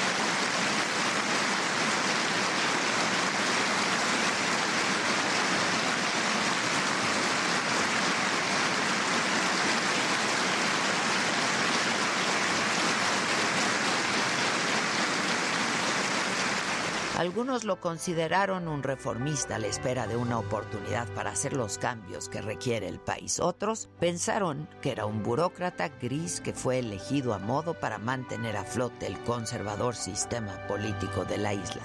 Para algunos era el hombre que encabezaba una transición hacia el liderazgo más joven en Cuba. El discípulo favorito de Raúl Castro fue llamado a dirigir Cuba en un momento complicado, en circunstancias inéditas, en una crisis económica solo comparada con el llamado periodo especial de los noventas, cuando la caída de la Unión Soviética dejó a la Cuba de Castro sin su soporte. Su primera tarea fue la reactivación de la economía y manejar a la población frustrada, impaciente por los cambios que urgen en la isla. Díaz Canel asumió el cargo reiterando su fidelidad a la revolución y a Fidel y Raúl Castro, a quien dijo seguiría consultando. Desde mediados del siglo XX el control político en la isla corrió a cargo de los Castro. El compañero Raúl, quien ha preparado, conducido, liderado ese proceso de continuidad generacional con tenacidad, será consultado sobre las decisiones estratégicas de mayor peso para el destino de la nación. El nuevo presidente de Cuba ha pasado toda su vida al servicio de una revolución en la que no participó. Su ascenso en la burocracia cubana se debe a una lealtad a prueba de todo, a la causa socialista y a Raúl Castro, quien lo ha defendido, asegurando que no es un advenedizo ni un improvisado en la política. No era una figura conocida en Estados Unidos y tampoco en el resto de América Latina. Se previó dentro de un conjunto que el mejor, según nuestra modesta opinión y del partido, ha sido el compañero Díaz Canel. Raúl Castro dejó a su sucesor una Cuba distinta. Puso en marcha las reformas más ambiciosas en décadas. Abrió la economía a la inversión privada y al emprendedurismo. Relajó las restricciones de viaje hacia y fuera de Cuba restableció algunos lazos con Estados Unidos, su gran y eterno enemigo, y luego pasó la batuta a una nueva generación. No había muchas pistas sobre cómo sería su presidencia tras los 59 años de gobierno de los hermanos Castro, líderes revolucionarios. Díaz Canel fue el líder del partido en las provincias de Villa Clara y de Holguín, ministro de Educación Superior un dirigente efectivo y silencioso, accesible, libre de la rigidez y la lejanía de otros líderes partidistas, incluso con algunos guiños progresistas. A través de las redes sociales ha sido duramente criticado, como cuando bailó el guaguancó en el municipio de Regla. Y es que Cuba vive una dura crisis económica y social, tal vez la peor en lo que va del siglo porque los cambios impulsados por Raúl Castro no fueron suficientes. El país cayéndose a pedazos, los jóvenes escapando por donde sea y él, él rumbeando en regla, acusaron en redes sociales.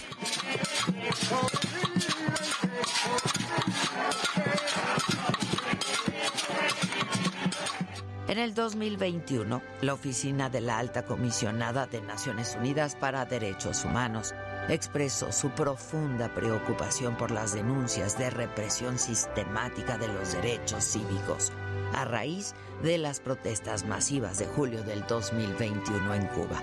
Y es que hay costumbres políticas que por más que se nieguen, pareciera que nunca cambiarán.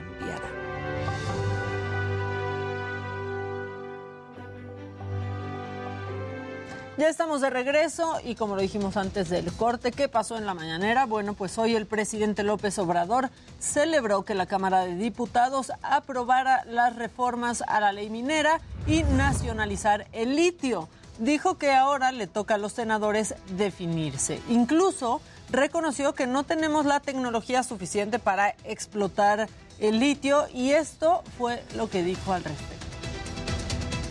Estuve este, leyendo comentarios de que para qué vamos a tener el litio si nos va a faltar la tecnología, sí, pero ahí vamos a ir eh, desarrollando la tecnología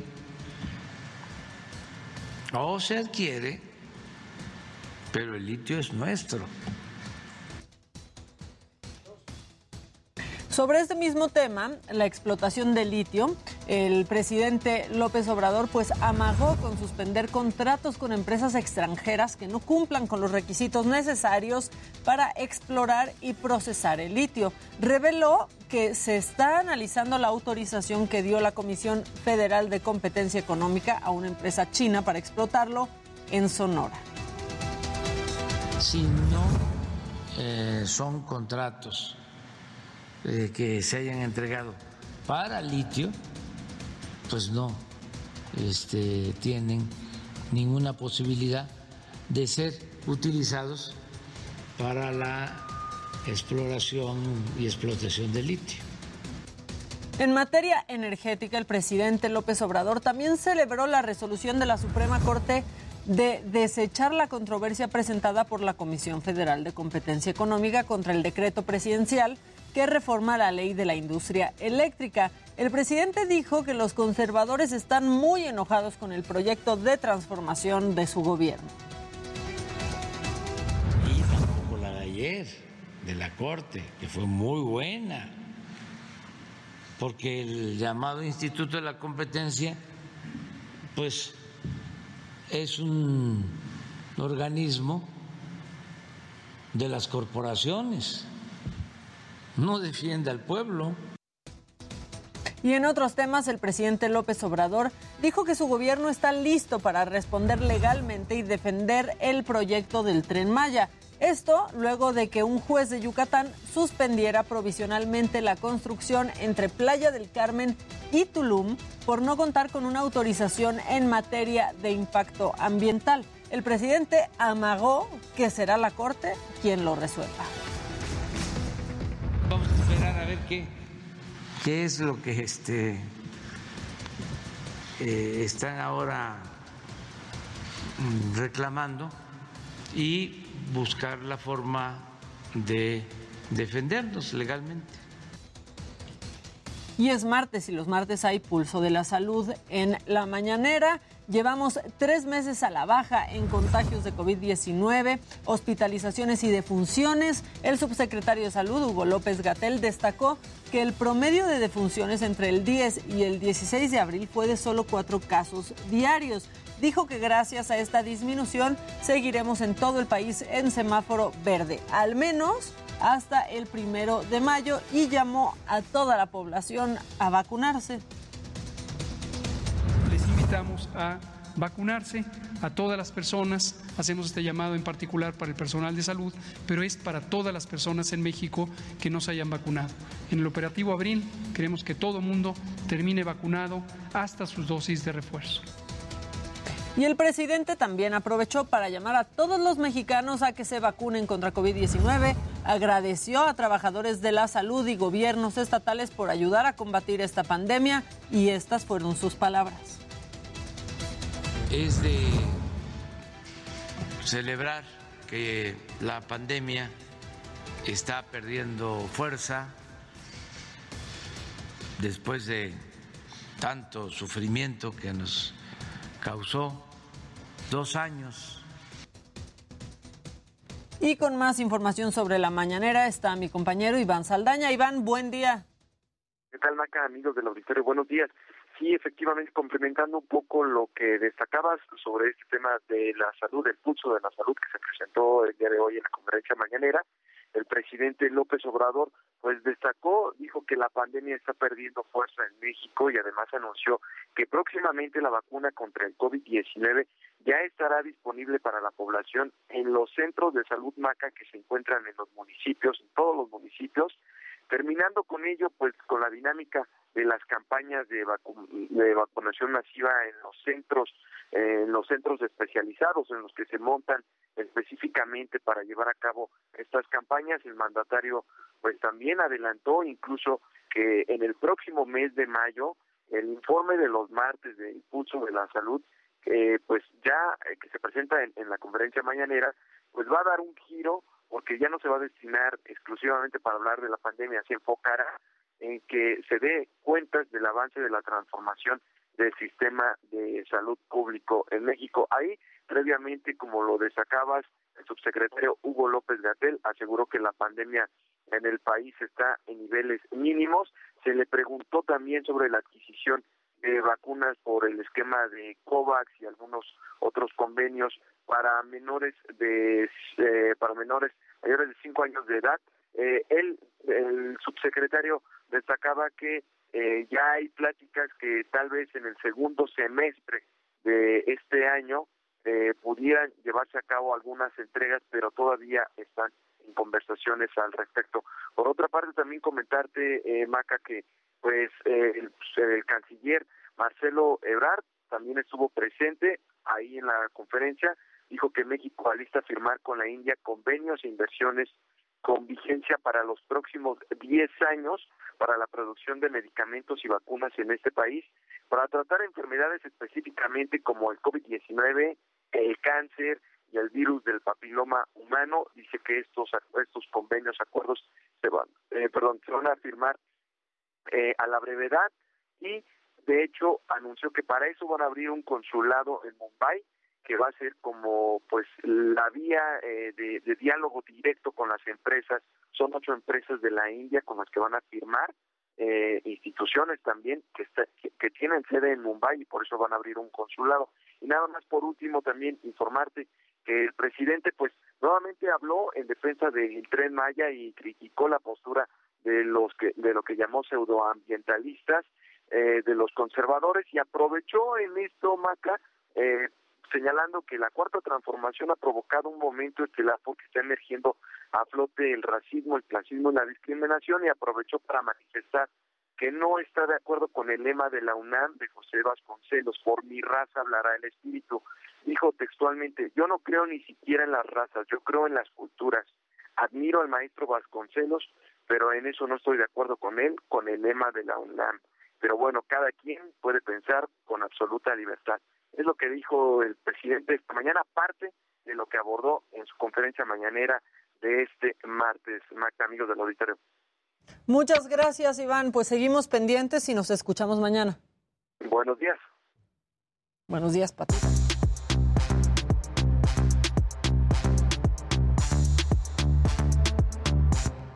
Tun, tun. Tun, tun, tun. ¿Quieren seguir hablando en el chat? Ya vi de los años sí, maravillosos. Los años maravillosos y que veíamos y que no. Oye, pues hablando de los años maravillosos, hoy justamente también otra cosa que se festeja, uno de los momentos más icónicos en la carrera de eh, Diego Armando Maradona, que todos hemos visto en alguna ocasión en un video, es el entrenamiento que tiene con el Napoli, okay. ese en el cual está calentando justamente previo al partido contra el Bayern. Venían de ganar 2 por 0 en Italia, luego se van a enfrentar al Bayern, esto en, Europa, y en el torneo de Europa, claro. Y entonces, bueno, pues él está con las, con las agujetas desamarradas y está entrenando y pues escuchamos un momento, ¿no? El despacho. Que no. Ah, bueno. Ah, miren. Ah, mira, ¿qué tal, eh? Ver nuestra parrilla. Sí, no, o sea, él, él, él, está calentando, está aventando la pelota, está bailando al ritmo de Life is Life. Ah, bueno, ahora sí, ahí está.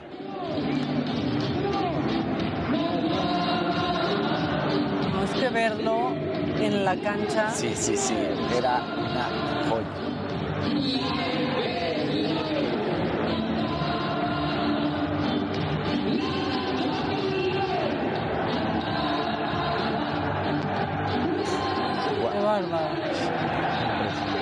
Sí, no, no. Tenía buen colchoncito para que se le quedara el pelo, para que se le quedara el balón.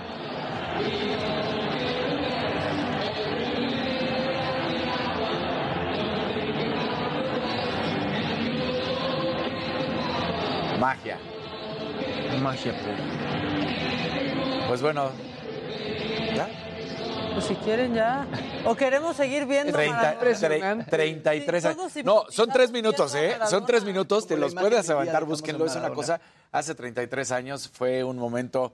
Es el mejor calentamiento en la historia, así de sencillo cualquier.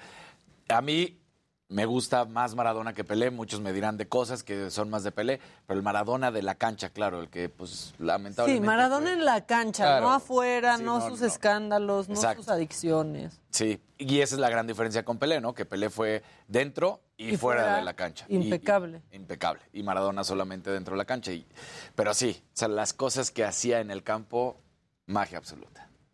Oigan, pues ya habíamos platicado aquí que esta gira de los Bookies el año pasado en Estados Unidos fue la segunda gira más redituable de cualquier artista a nivel mundial, solo por debajo de los Rolling Stones. Habíamos platicado también que van a estar ofreciendo eh, pues algunas fechas en México y ahora pues también se anunció que Marco Antonio Solís, para toda la gente que nos sigue desde Europa, que son varios que nos comentan en el chat, Marco Antonio Solís estará ofreciendo una gira en Europa. El tour se llama ¿Qué ganas de verte World Tour 2022? Y bueno, va a estar el primero de julio en Milán, en el Teatro del Verme, el 3 de julio en Londres, en Palladium, el 8 de julio en Barcelona, en el Festival Jardins Pedra- Pedrables, perdón, el 9 de julio en Madrid y el 10 de julio en París.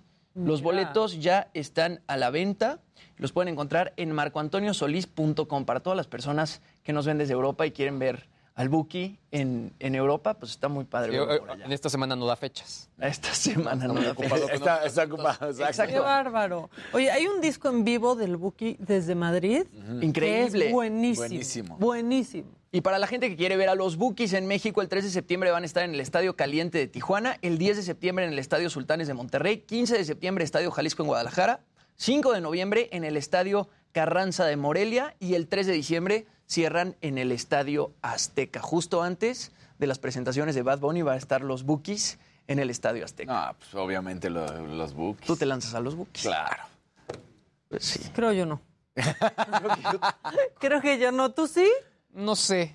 ¿Te lanzas con los Bookies? Depende de Bad que Bunny, las bendis ese de día. Bad Bunny a los bookies. Yo creo que yo Bad Bunny. Híjole, No, mira, si me invitan voy Sí, al que yo sea, Bad no tengo. Bueno, bronca. si nos invitan. Pero mira, pues, no tenemos boletos para ninguno. Exacto. Quizás Exacto. para los Bookies sea más fácil conseguir, pero Bad Bunny ya está agotado. Completamente sí, soldado. Sí. No, bueno. O sea, consíganse amigo, novia o novio que tenga palco. No, pero al rato ya no voy a ir a ver a Conejo Malo, vendo boletos, etcétera. Va a empezar la reventa, obviamente. del Oh, Bad y. Entonces. ¿No? La verdad. Muy bien, Luisito. Oigan, pues eh, la gente de Netflix está por lanzar un nuevo videojuego. Ya habíamos comentado que le entró de, lleno a todo este mundo, sobre todo para la plataforma Android. Pero a mí lo que me llamó la atención es que lanzan el videojuego, pero ahora junto con una serie animada. Esto es dentro eh, o basado en el juego de cartas Exploding Kittens. Y la verdad es que, eh, pues sí, creo que este rollo de poder llevar a cabo justo estas eh, pues estrategias en conjunto lo vuelve muy interesante. Ya habíamos también llegado a, platicar que, por ejemplo, el tema de los, no sé, eh, las figuras de acción, los funcos, se vuelve como este nu- nuevo objeto coleccionable que te hace pues ser fanático de una, de una serie. Pero ahora con esto, pues ya tienes el videojuego, ya vas a tener también esta, esta serie animada y pues bueno, se vuelve una, una estrategia mucho más interesante. Esto será para el próximo año, pero lo que sí eh, será de manera interesante es que vamos a tener justo estos títulos ya dentro de la parte de videojuegos. Eh, y por otro lado, ayer la gente se quejó De Batman. más no morir de Batman. O sea, Y no porque esté mala la y película, no más porque bien porque... esté mala, No, sino no, porque yo creo al que no es final- recomendable para O sea, no se ningún pudo ver. ser humano. No, es Ni para el jóvenes ni adultos. de Aquiles de HBO. Lanzan la plataforma y mucha gente, Pasa oye, mucho. es que ya no va, ya, ya no funciona, no me me dice que no está disponible, se cae la aplicación, etcétera, etcétera, etcétera. Lo habíamos visto con deportes en vivo Sí. que les llega a suceder. ¿Qué fue con la Champions? Con la Champions. Mucha gente empieza en a el compartir debut de la de Champions y ha seguido pasando, ¿eh? En Y realmente, por ejemplo, me decía, me decía por ahí este, eh, mi buen amigo Cesarina Costa, me dice, yo creo, yo creo que un, un becario borró el borró El Batman y ya no se ve, ¿no? Y sí, la verdad es que... Pero no nada más- ¿Eso salía?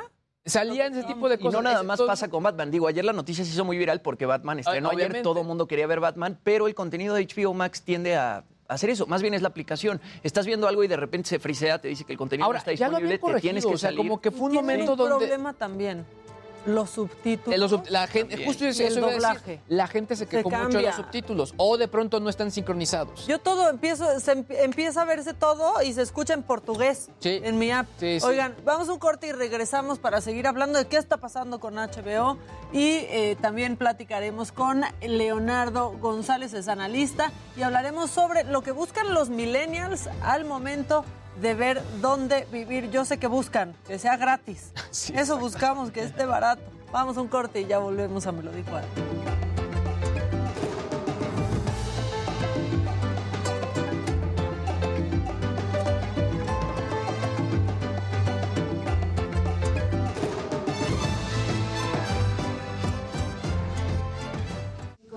¿Y no, has visto, no viste Batman ayer, Luis? No, ni tiempo. Hay tiempo. Así, yo creo que nos la vamos a aventar el fin. Mira, ya ni me digan de Bad Bunny. Mi hija usó mi Amex para comprar su boleto de 1.500 dólares. Dices, ¿Y "What?". qué? ¿1500? No manchen. No manches, con mi tan grito que Sulami. Sí, ¿qué es eso? Hola Alejandra Rodríguez, ¿cómo estás? Qué gusto saludarte. Good morning from New York City. Yo vi ayer Batman súper bien, no tuve problemas con lo de HBO.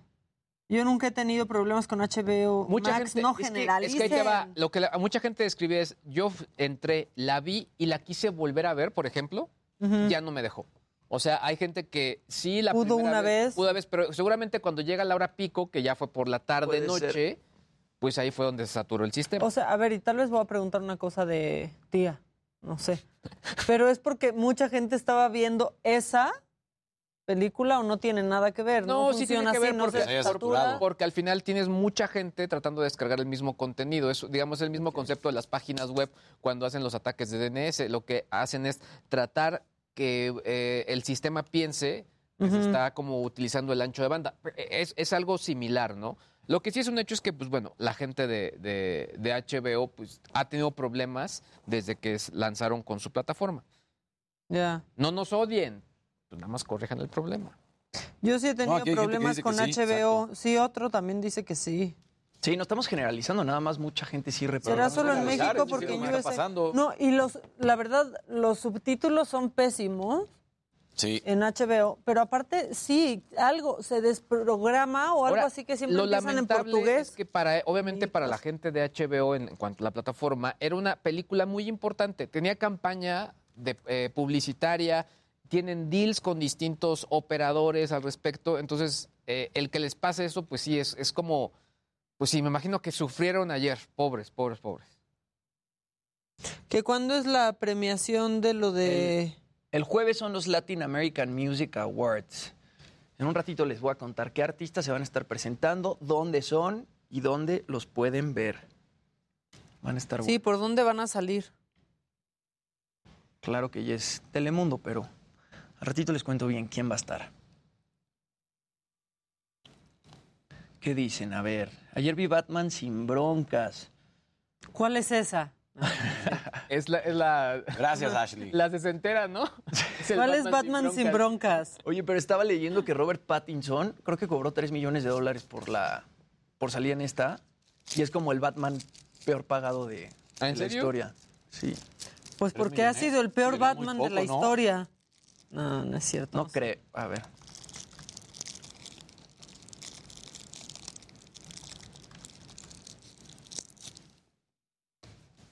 Sí, tres- recibió solo la cantidad de 3 millones de dólares.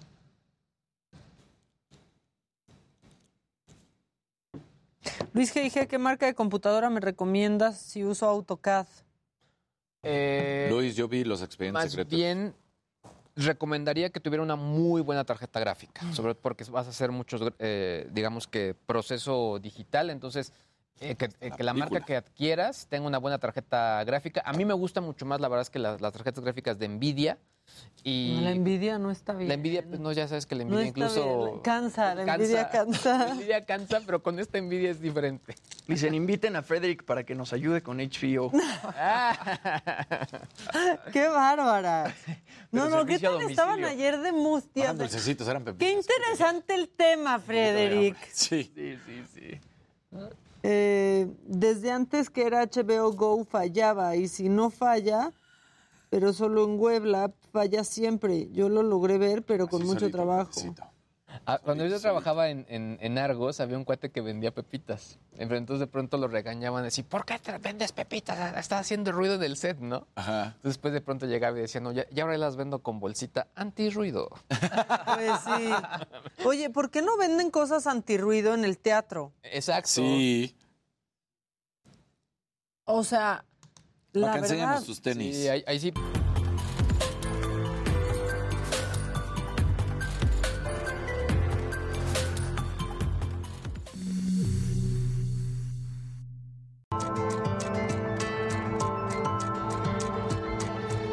Estamos de regreso y tengo listo a Leonardo González vía Zoom, es analista de real estate de propiedades.com y vamos a hablar de algo que nos da ansiedad, que nos pone nerviosos y que es los millennials en el sector inmobiliario, porque pues es un segmento importante, pero ¿qué están buscando en realidad, Leonardo? ¿O qué estamos buscando los millennials para, para vivir? ¿Lo que, ¿Lo que se pueda o qué? Bienvenido.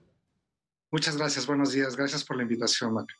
En realidad los millennials, al igual que otros sectores poblacionales, están buscando en una vivienda precio, ubicación, accesibilidad, un lugar donde poder encontrar una mejor solución habitacional para resolver su problema de vivienda. Y también vemos que los millennials están buscando un activo de inversión donde la vivienda puede ser un elemento muy importante para integrar un portafolio que permita mejorar su formación patrimonial y crear un portafolio que les permita crear mayor riqueza. La pandemia significó un punto de inflexión muy importante, sobre todo para los millennials jóvenes, que actualmente están mucho más activos en el mercado de vivienda y buscando una mejor solución habitacional. Pues la verdad es que sí, pero pareciera que es más fácil o más difícil, perdóname, para los millennials que para las generaciones anteriores, ¿no? En realidad los millennials son más proclives a adaptar nuevas fórmulas habitacionales, nuevas soluciones que ofrece actualmente la industria de vivienda. Por ejemplo, los millennials que tienden a ser alfabetos digitales o adoptar nuevas fórmulas orientadas por amenidades, por el consumo de nuevos servicios, nuevas fórmulas como el co-living o micro-living, donde están más orientados al consumo de amenidades compartidas o colaborativas, con servicios que integralmente ofrecen todo lo que debe ofrecer una vivienda, rompiendo así con el modelo tradicional, donde se veía una vivienda con un hogar eh, de dos, personas, con familia. Eh, ahora los millennials son mucho más orientados a consumir y a utilizar estos servicios que ofrecen las nuevas tendencias. Sí, y cosas que pues para otra generación parecería descabellado, ¿no? Como de cómo compartir una casa, pero ¿por qué? Al contrario, los millennials quizás lo, lo buscan como una opción, sí para ahorrar dinero, pero para también hacer comunidad, ¿no? Y, estar más acompañados. Ciertamente, sí. Además, la, la, modalidad de home office hoy juega un papel muy importante para poder visualizar la vivienda no solo como un lugar de residencia tradicional, sino para crear comunidad, como comentas, también para poder realizar las actividades laborales y tener todos los servicios incluidos a un costo accesible que permita realizar todas las actividades que se deben de realizar pues en la ciudad y en una vivienda con toda la con todos los servicios incluidos a un costo accesible y, barato. Leonardo. Sí. Buenas tardes. Buenos días, Daniel López Casarín. Oye, una cuestión que también preocupa mucho las inmobiliarias es que los millennials tienen como intención estar en un lugar poco tiempo, ¿no? Que hay esta movilidad dentro de sus ideas y buscan lo que ya estabas mencionando, la comodidad y tener todo pues al alcance de la mano de manera fácil y rápida. Y si por algún momento se tienen que cambiar de residencia, que también es lo que buscan, lo hacen sin problema, no quieren ataduras, ¿no? Ciertamente, sí, los ciclos, los ciclos de uso de una vivienda cada vez son más cortos. Eh, los millennials en particular eh, anteriormente optaban por la opción de alquiler como una primera eh, fórmula de solución de la vivienda. A raíz de la pandemia vemos un punto de inflexión donde se han orientado más hacia la compra de casa usada y a la opción de departamentos eh, en, distintas ciudades del país. Por ejemplo, eh, Ciudad de México, Nuevo León, Jalisco y Querétaro son las plazas líderes donde se está buscando adquirir eh, casas en particular usadas que tienen un menor costo, mejor ubicación. Digamos que de alguna manera están transitando del modelo flexible que, que se encontraba en la modalidad de alquiler donde no tenías ataduras de largo plazo, un compromiso de pagar una hipoteca o bien eh, mejores ubicaciones a una modalidad de vivienda propia, eh, adquiriendo opciones accesibles como puede ser una casa usada. Sí, para renovar, ¿no? Para renovar entre muchos y, y pues puede sonar como un buen plan y para muchos puede sonar como la única opción, ¿no? Porque sales y ves los precios y están totalmente desproporcionados, Leonardo. Sí, desde el punto de vista de finanzas personales, hay una recomendación que, que, nos dice que lo que se le debe destinar al gasto en vivienda no debe exceder del 40% de los ingresos. Más allá de esta proporción, ya eh, la vivienda empieza a ser un gasto que crea estrés financiero que crea problemas en el presupuesto y, ya, no, ya no permite un consumo pues óptimo o racional sobre los servicios de vivienda. Los precios de la vivienda se han venido encareciendo, pero nosotros recomendamos utilizar esta regla, ya sea por la modalidad de vivienda propia a través de una hipoteca o de alquiler, de no destinar más allá del 40% del ingreso del hogar a este rubro en particular para evitar situaciones de estrés financiero o desajustes en el presupuesto del hogar. Oye, Leonardo, eh, digo, me, queda claro completamente esta, esta situación que obviamente pues los millennials pues también tienen que buscar algún tipo de opción eh, que no sea obviamente arrendar, pero el tema también viene con las financieras, ¿no? Porque al final es gente que quizá no tiene un trabajo fijo como el que tuvieron sus papás o nuestros papás. Sí, porque ha donde hacían carrera en 25 años. Entonces, Ahora freelance. Eh, soy freelance, eh, tienes que demostrar ingresos. ¿Cuáles son las opciones que tiene esta generación para poder adquirir propiedades? Bueno, la industria hipotecaria se ha caracterizado por venir innovando en este punto específicamente, ofreciendo nuevos instrumentos, Em, donde permite adquirir vivienda a través de, tasas hipotecarias ubicadas hoy en mínimos históricos, pero también con instrumentos que consideran estos factores de la antigüedad laboral. Eh, nuevos, este, nuevos mecanismos que permiten aportar un enganche de manera más rápida o encontrar mensualidades más cómodas. Eh, también eh, vincularlo a herramientas de búsqueda como los portales inmobiliarios, donde te permiten hacer simulaciones y ejercicios para incurrir en menores costos de, para encontrar una casa que se adecue a las necesidades. Eh, yo te comentaría que debería ir de la mano de, de, los instrumentos hipotecarios que actualmente se ofrecen, del Infonavit, del Fobiste, como líderes de la banca social, hipotecaria social, y, y, ver cuáles son los instrumentos que mejor satisfacen la solución habitacional. Pero si no lo tienen. En realidad, las finanzas yo creo que deberían de ser el, instrumento más importante para poder apuntalar esta compra, ¿no?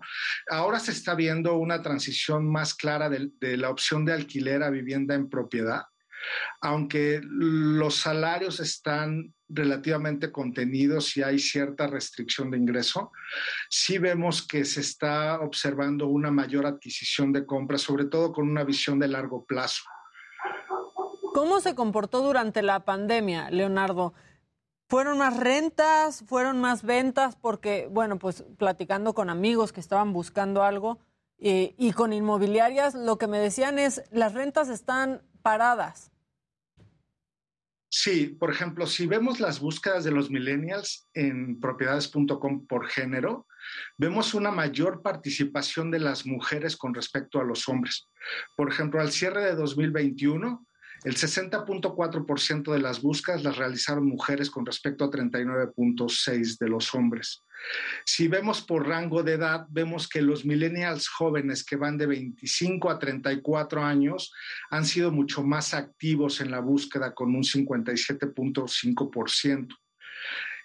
Si vemos las opciones, como, como les comentaba, la opción de renta ha, sido rebasada por la opción de venta con un 53.3%. Y vemos que el tipo de transacción que están buscando hoy los millennials son sobre todo casas usadas. Al cierre de 2021, el 71.3% de las búsquedas en el sitio fueron para esta modalidad y departamentos usados un 16.4%.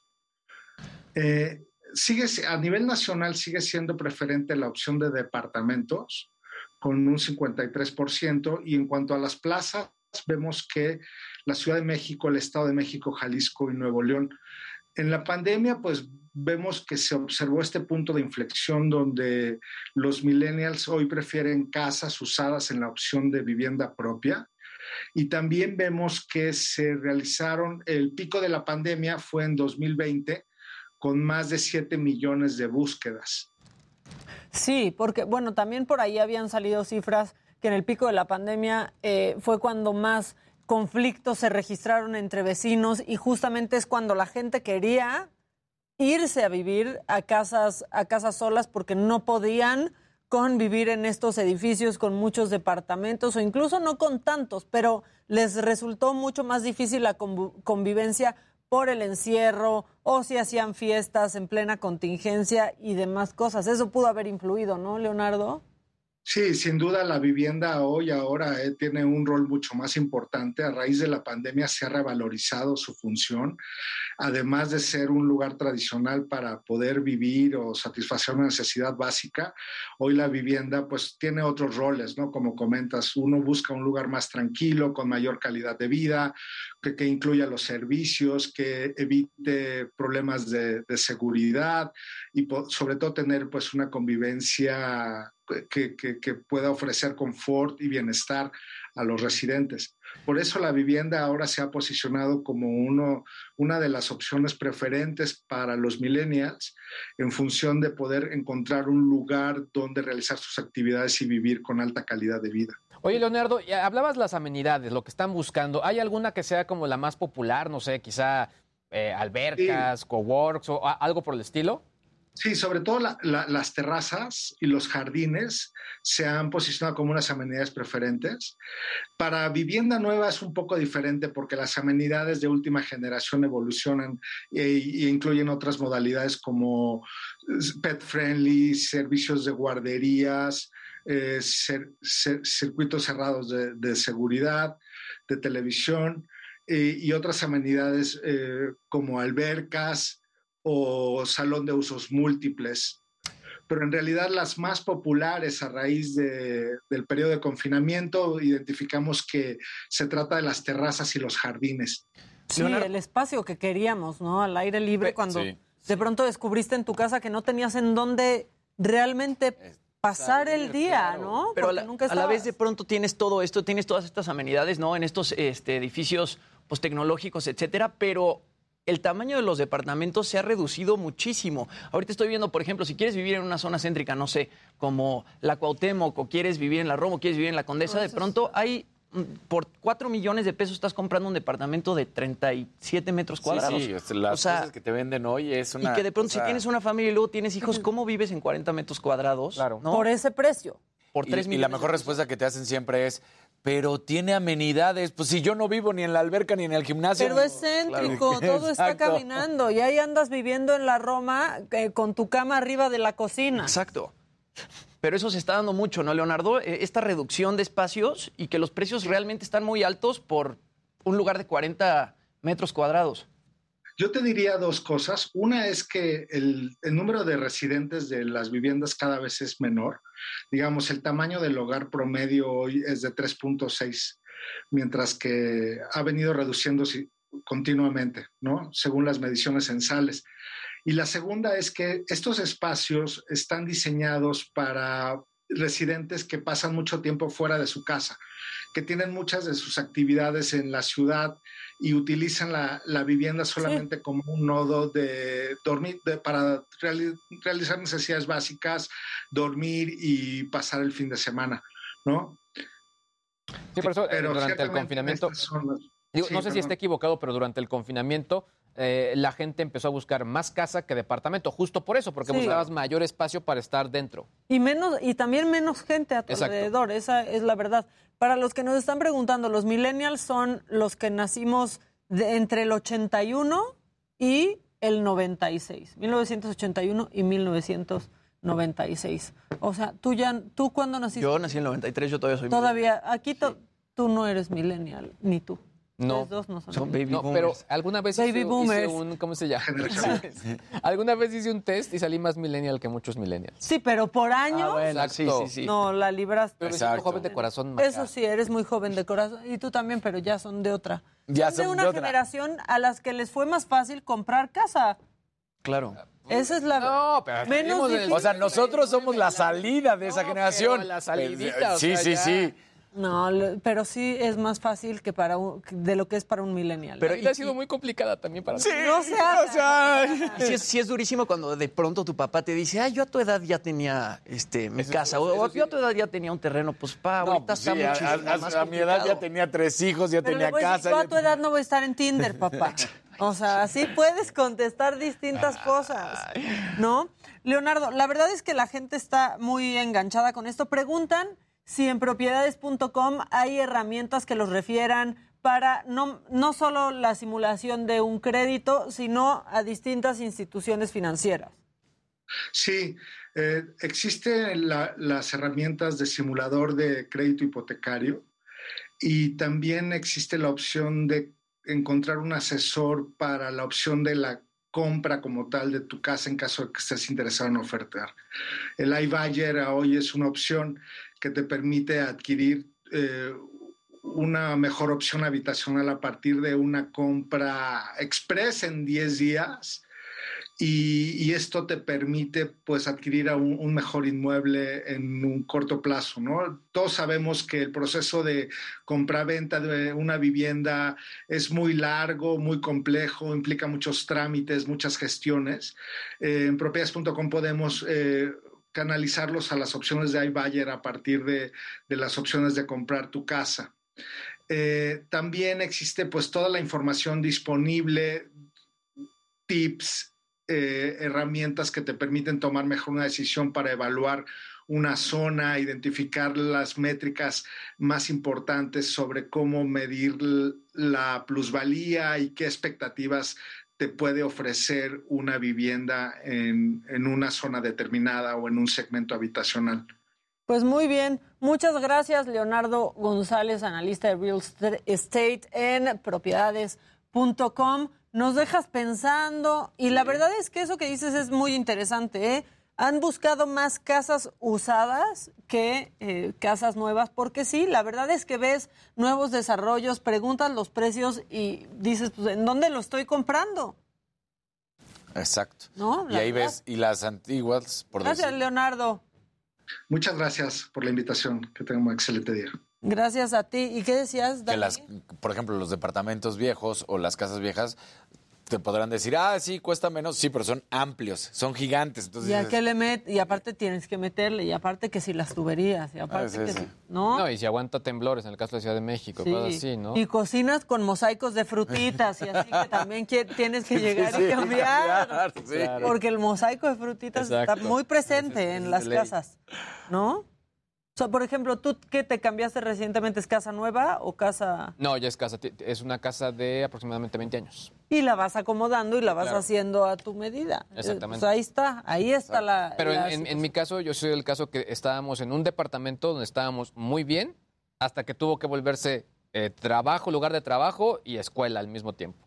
Pues ya, o sea, era... Ahí ya no. No, no, no, no, era muy complicado porque escuchabas, eh, los niños escuchaban mis llamadas eh, y, No, sus y- clases. Y, se vuelve un estrés también, Es porque estrés entonces ya estás grabando algo, pero quieres que se callen y te empiezas a enojar porque no se callan, Claro. pero también están en su vida y están en la escuela, ¿no? Miren, estábamos con el experto en propiedades y aquí tenemos al experto en mudanzas. Exacto. Claro. No, porque la verdad, en, en pandemia ahí la sorteaste para Sí. poder acomodarse a esta Sí, nueva etapa, ¿no? Sí, so- sobre todo porque justo eh, éramos como este caso perfecto en el que había dos niños que necesitaban atención y dos personas trabajando y que sí, o sea, el departamento, en serio, estábamos muy felices hasta, Hasta que, que llegó. La, la- la pandemia. Y de ahí se fueron a otra casa. Fuimos a una casa, exactamente. ¿Y después a otra? Después a otra.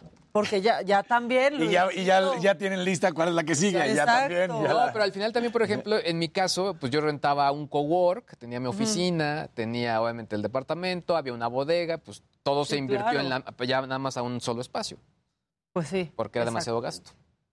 Pues es que sí, así mucha gente se fue acomodando y acoplando a lo que tenían que hacer. No O sea, nos lo tuve que comentó, montar un pero también, estudio, por ¿no? ejemplo, hubo mucha gente que sí buscó casa, pero se fue a pro- a de la ciudad, se fue a otro, a otro punto de, de- de la provincia.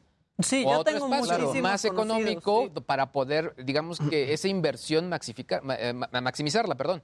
No, y también que su trabajo se convirtió en home office y dijeron, yo ya no Claro. tengo que estar en la ciudad y Claro. entonces Claro. me voy, pero Querétaro, pero Valle de Bravo, pero Exacto. distintos puntos cercanos a la, a la ciudad. Yo sé, bueno, de la Ciudad de México y seguramente distintos puntos de, de que nos estén viendo en la República Mexicana debe ser similar, pero en el caso de la Ciudad de México, los puntos de, de migración fue Querétaro, Puebla, Cuernavaca, eh, que quedaban. ah, No, digamos, como dijo Maca, Valle de Bravo se llenó, está. Sí, Valle de Sí, Bravo se llenó. Yo, o sea, una prima dejó aquí todo y se fue a Valle de Bravo y sus hijos en escuela en Valle de Bravo. Exacto. Y van y vienen y aparte ya más allá de la contingencia ya planean pues quedarse allá. Yo, ah, yo por- en, este, en este sentido, hay otra historia que quizá de pronto en algún momento lo- eh, deberíamos abordar el tema del homeschooling. Mucha gente también empezó a optar y ya se quedó con homeschooling.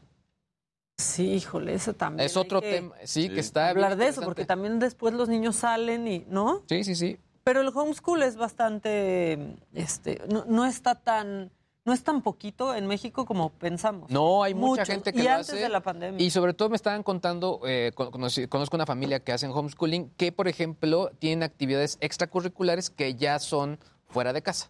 Pues sí. Entonces, no sé, desde el curso de cocina o el fútbol, Los etcétera. padres no saben el placer de decir ya se fueron Sí, a la claro. escuela. Ya se acabaron las vacaciones. Ya. Ya se Sí, van ellos no otra vez. comparten el meme así de donde ll- llegas, de, avientas a los niños y te vas corriendo. Exactamente. O eso de llevar a los niños con el camisón abajo. Exacto, ¿No? Así te pones la chamarrita. Y, bueno, eso hacía mi mamá. Vamos a ir ya casi a un corte, este, pero vamos, vamos a platicar. eh, viene Sara Maldonado, viene también Rodrigo Nava, porque tienen una obra que yo tengo pendiente ir a ver, Jimmy, que es la... La prueba perfecta, mi querida Maca, que tiene un elencazo. Va a estar por ahí Aranza Ruiz, Bárbara López, Estefanía Hinojosa, Germán Braco, Jesús Zavala, Plutarco Asa. Todos ellos este, van alternando y la verdad es que se ve que está bastante buena. Pues eso es lo que he visto, eso es lo que he sabido y lo que me ha dicho su director, que está aquí también para platicar con nosotros.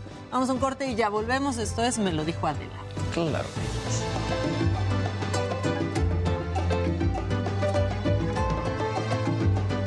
A partir del 3 de abril.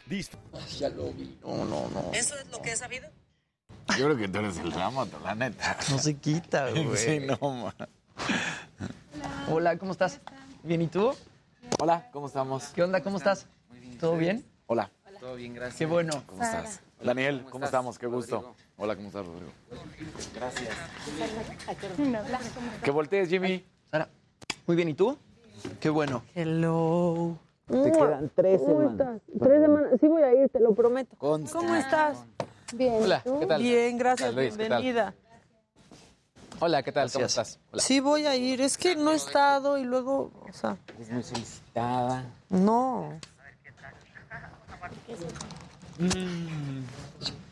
Ay, no, ¿cómo crees? ¿Cómo crees, Carly? ¿Tres semanas nos quedan ya?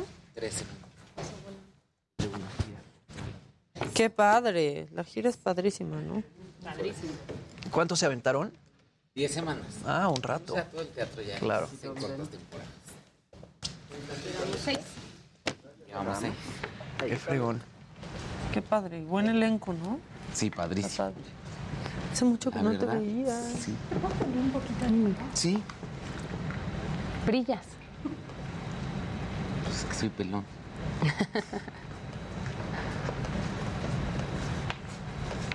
Gracias. Eres pelón, brillas, ¿no? ¿Sí? Listo. ¿Qué tal el aire? Ay, déjenle bajo a esto. Ahí está. Me urge ir a conocer a la bebé de Natalia. Está bien bonita. Esa Ya sé, ya vi ahí un cachito Sí. de la bebé. Entonces que sube patita, manita y así. Ojito, pero ya subió ojito, entonces ya pude ver un ojito. ¿No la quieres subir? No. Pero está feliz. Ya sé, sí, hemos estado escribiéndonos ahí para unas cosillas. Sí, está muy feliz, Está muy contenta. contenta. Y Antonio, la verdad es que le tocó un súper, súper, súper papá. Sí, es, él es padrísimo, Padrísimo. ¿no? A mí O me sea, cae muy bien. cañón él. Y se ha aventado a trabajar todo home office y así. Qué chido. Qué cool. porque Natalia está en película ahorita. Entonces está cañón, porque pues sí. Qué rápido. Nacer, ¿no? Sí, pues tiene Chiquitita, tres ¿un meses. mes? Ah. Dos meses, va para tres meses. Pero sí está min. Min. Sí. Qué chido. Pero salió súper tranquila. Se puede Me dijo que puede dormir perfecto. Ya, ya con eso. Sí. Creo que sí. Sí. Sí, como que De lo estrés que más dicen las mujeres, semanas. ¿no? Que es como no duermes, no duermes, no duermes, no duermes. Sí, mi hermana podría haber enloquecido de no dormir con sus hijos. Pero pon tú, mi socio tiene bebé al mismo tiempo, Miguel, y él está sufriendo muchísimo. ¿Tampoco duerme? No Sí. duerme. Sí, sí, no duerme. No, mi, mi sobrino tiene como cinco meses y mi hermana ya no puede, así de que ya confunde la realidad con sueño. Sí. Uno, dos, tres, cuatro, cinco, seis, siete, ocho, nueve, diez. Muchas gracias. ¿Me regalas un conteo del 1 al 10? 1, 2, 3, 4, 5, 6, 7, 8, 9, 10. Muchas gracias.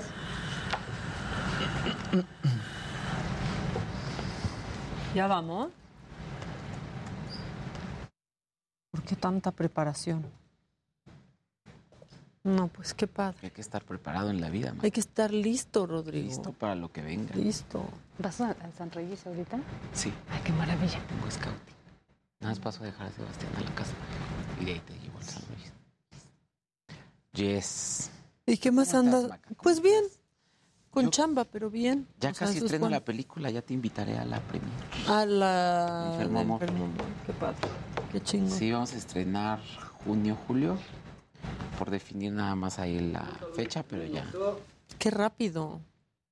Ya. Salió en pandemia en chinga, ¿no? Pues yo filmé hace un año, Es rapidísimo. plena pandemia. Cero casos. ¿Y ya tenías mucho tiempo planeándola o fue...? Yo hice la obra de teatro Enfermos Ajá. de Amor en 2018-2019. Empecé el guion 2019, 2020 y filmamos 2021. Fue en chinga. En chinga. Para llevarlo así, Sí. la verdad. 30. Y ya voy a hacer la segunda ahorita. Bueno, como no sé todavía final si va a ser a finales o a principios del año que entra, pero con videocine también. Pues muy bien. qué chido. Sí. ¿Cinco? Cinco. ¿Qué pasa?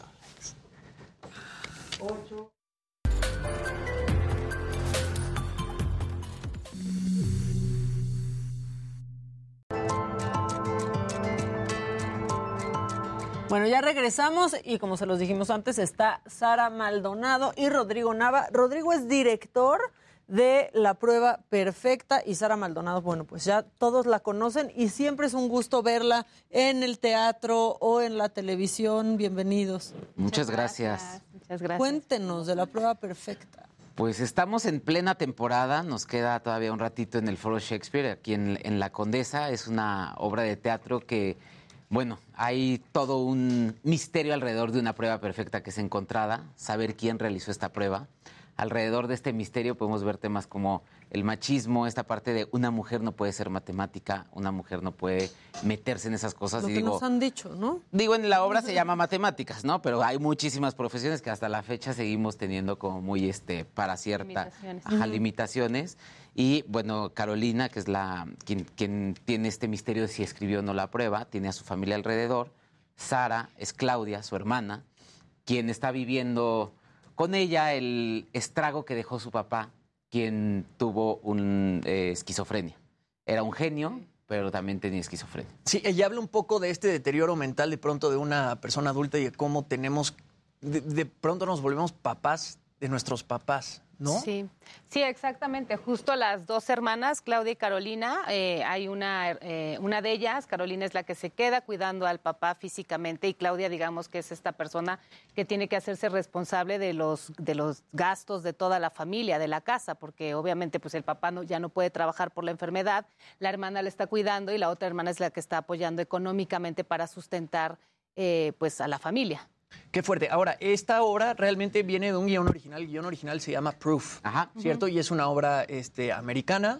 Cuéntenos un poquito este, cómo agarraron la inspiración de esta obra y cómo la adaptaron pues al lenguaje español. Pues mira, la verdad es que sí fue un reto bien importante porque es un texto que viene de Pulitzer, es, eh, fue Pulitzer en el año 2000, 2001, no recuerdo ahí bien, y ganó Tony a Mejor Obra Dramática en Broadway. Entonces, sí era un texto difícil, era un texto, si bien es un texto contemporáneo, porque pues el autor sigue vivo, es una- eh, tiene 20 años y todo, pero había este, medio, este miedo, perdón, de que si, si hace 20 años, si seguía actual.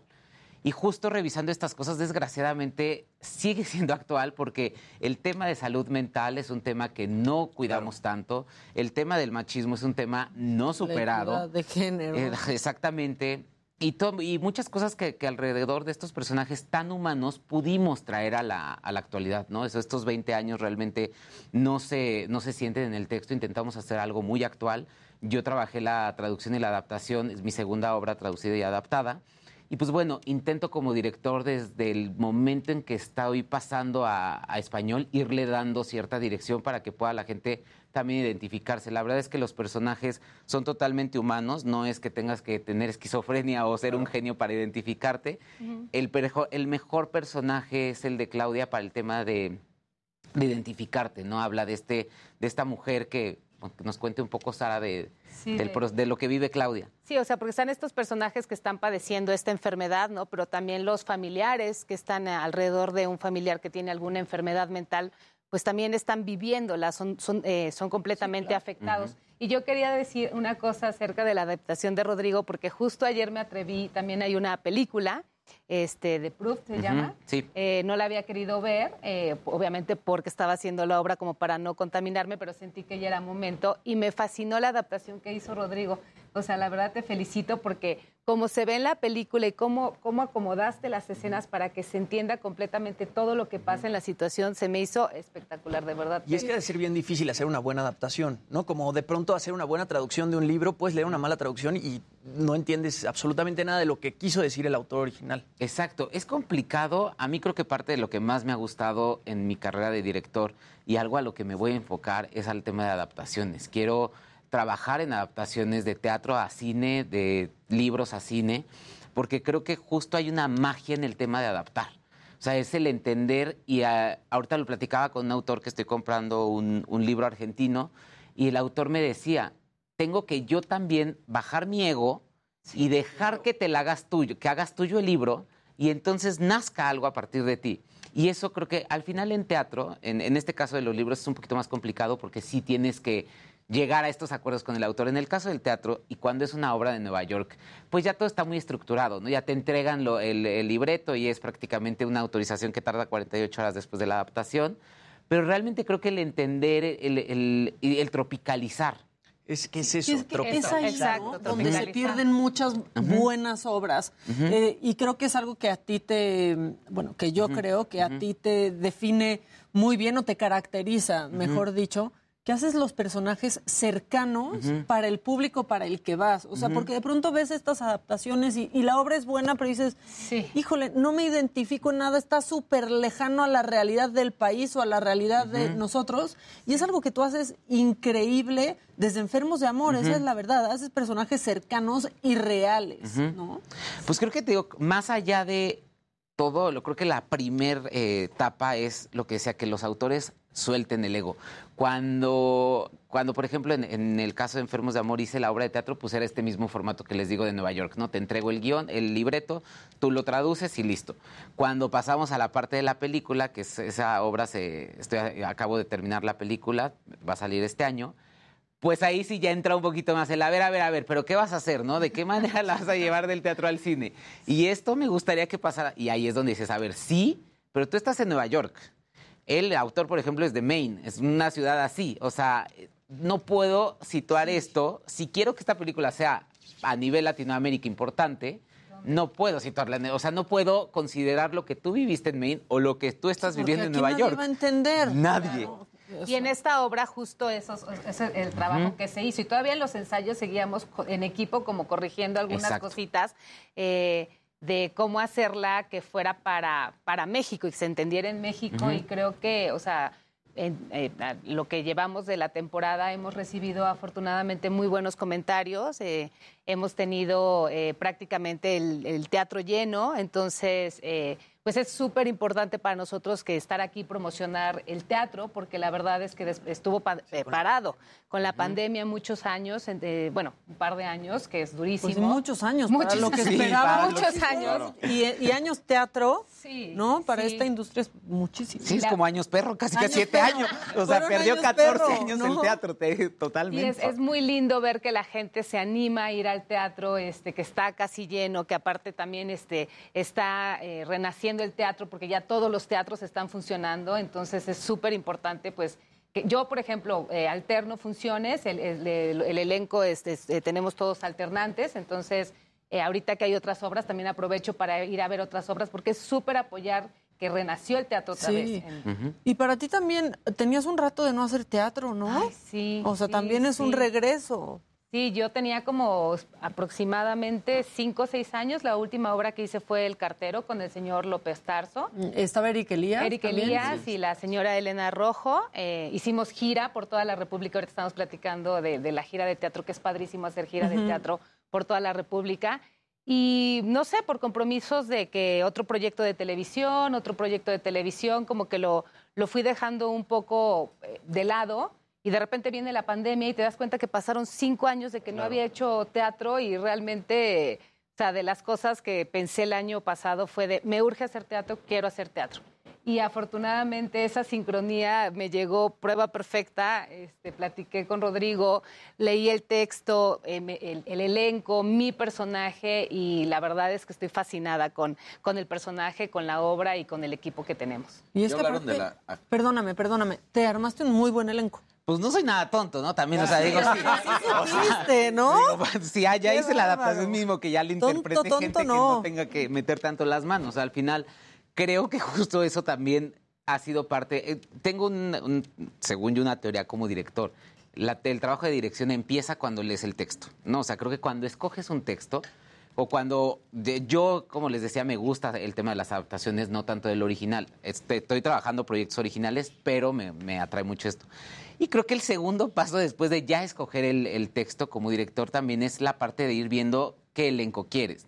Ir viendo por dónde, ir viendo a quién le ves qué personaje, cuando de pronto tienes en la mente a cierta persona y te dicen, de, pero está llena de proyectos y empiezas ahí a ar- armar, lo que yo siempre digo es, nunca armo opción A, B y C, sino creo que siempre es un pool de decir, a ver, yo veo estos personajes en estos actores. Claro. Y veamos, ¿no? ¿Qué, qué va pasando? En este caso se logra de nuevo una magia increíble en el elenco, gente súper experimentada, con muy buena carrera, se logra hacer algo que realmente, como digo, como director es muy rico y al final sí es mucho más sencillo de pronto siento que trabajar en esto. Y lograste hacer coincidir sus agendas de una forma u otra, que es difícil cuando son actores, pues como ellos, ¿no? Está Jesús Zaval, está Plutarco Asa, está Sara Maldonado, ¿no? Germán Braco, Estefanía Hinojosa, Bárbara López. O sea, es gente que de pronto pues tiene muchos proyectos y está ocupadísima. Sí, ese tema de las agencias. ¿Y cómo estuvo eso? Estuvo muy bien, la verdad estuvo muy bien. O sea, yo sí estaba haciendo una serie mientras estaba haciendo la obra. Entonces, a veces iba Estefanía, que hace mi personaje, que estaba también haciendo otro proyecto, y Jesús y Germán también se estaban alternando, ¿no? O sea, realmente siento que como que fue fluyendo y nos fuimos apoyando también entre nosotros al respecto de los llamados, eh, este día no se puede, entonces entra Germán y fuimos trabajando todos en conjunto, porque sí, todos tenemos proyectos al mismo tiempo, lo cual está increíble. No te limitas de uno a otra cosa. Antes era un poco complicado, antes tenías que hacer un proyecto o el otro, pero ahora la verdad es que sí, así como hay miles de plataformas, creo que el trabajo y esta opción de tener es- este, como alternantes ayuda mucho a que puedas seguir con otros proyectos y que no te esclavices solamente a, poder hacer uno. Algo bueno, ¿no? Que ha dejado Súper, también la pandemia es saber, o sea, que quieres tener más actores, que antes eran es los productores súper celosos de son mis actores y no pueden hacer nada más. Y pues no, brother, necesitamos todos trabajar porque Y estuvimos... si quieres un elenco de este tipo, a fuerza necesitas alternantes. O sea, no hay forma en que les dé la agenda para hacer un full de temporada solo a un elenco. Entonces, la- eso yo lo hice desde Enfermos, fue lo que hicimos. Tuvimos a nueve actores increíbles y todos tenían una agenda complicadísima y fue lo mismo que intentamos replicar en, en Prueba Perfecta, que dijimos, bueno, si queremos un elenco grande, un elenco que esté trabajando pues se tiene que tener alternantes. Como el tema de los ensayos sí es más complicado, sobre todo creo que para el tema de dirección es más difícil el preparar a dos elencos, porque Sí, claro. además no son dos elencos A y B, es mañana te toca Sara con Jesús Sí, y con Plutarco con no sé revueltos. quién. Pero Ajá, es- exacto. es- es- está increíble, o sea, la, Sí. la verdad, este, también de repente, ahorita que se incorporó Bárbara, ¿no? O sea, porque estaba también haciendo otra obra, entonces eh, se siente, el, el teatro de por sí te da toda esta adrenalina de que, pues, de que es en vivo, que, que tienes que improvisar, pero cuando no te, no te ha tocado trabajar con una actriz en tres semanas porque estaba haciendo otro proyecto y realmente te subes al escenario porque haces un ensayo previo, pero es muy mágico. Y esas alternancias hacen que la vida, digo que la vida, perdón, que la obra cobre Totalmente. vida completamente diferente a lo que pudiste ver la, la semana pasada. O sea, sí se transforma, son los mismos, la misma historia, ¿no? Quizás son los mismos personajes, pero cada actor le da, le pone de su cosecha y hace la obra algo súper diferente. Ayuda a que pase por primera vez. O sea, creo que el teatro, el, el secreto es que cada función, el personaje viva lo que está viviendo por primera vez. Y creo que este tema, o sea, el sábado, por ejemplo, coincidió que Bárbara López era su primer función con Jesús Zavala. Y era eh, platicando y todo, les dije, aprovechemos esto para que esta Sí. situación pase por primera vez, para que por primera vez vivan cada una de las cosas que están sucediendo. Sí, como que es la magia del teatro, pero así es como a, su- a la potencia máxima, ¿no? O sea, todo el tiempo está pasando cosas diferentes, todo el tiempo, todo el tiempo estás encontrando cosas diferentes.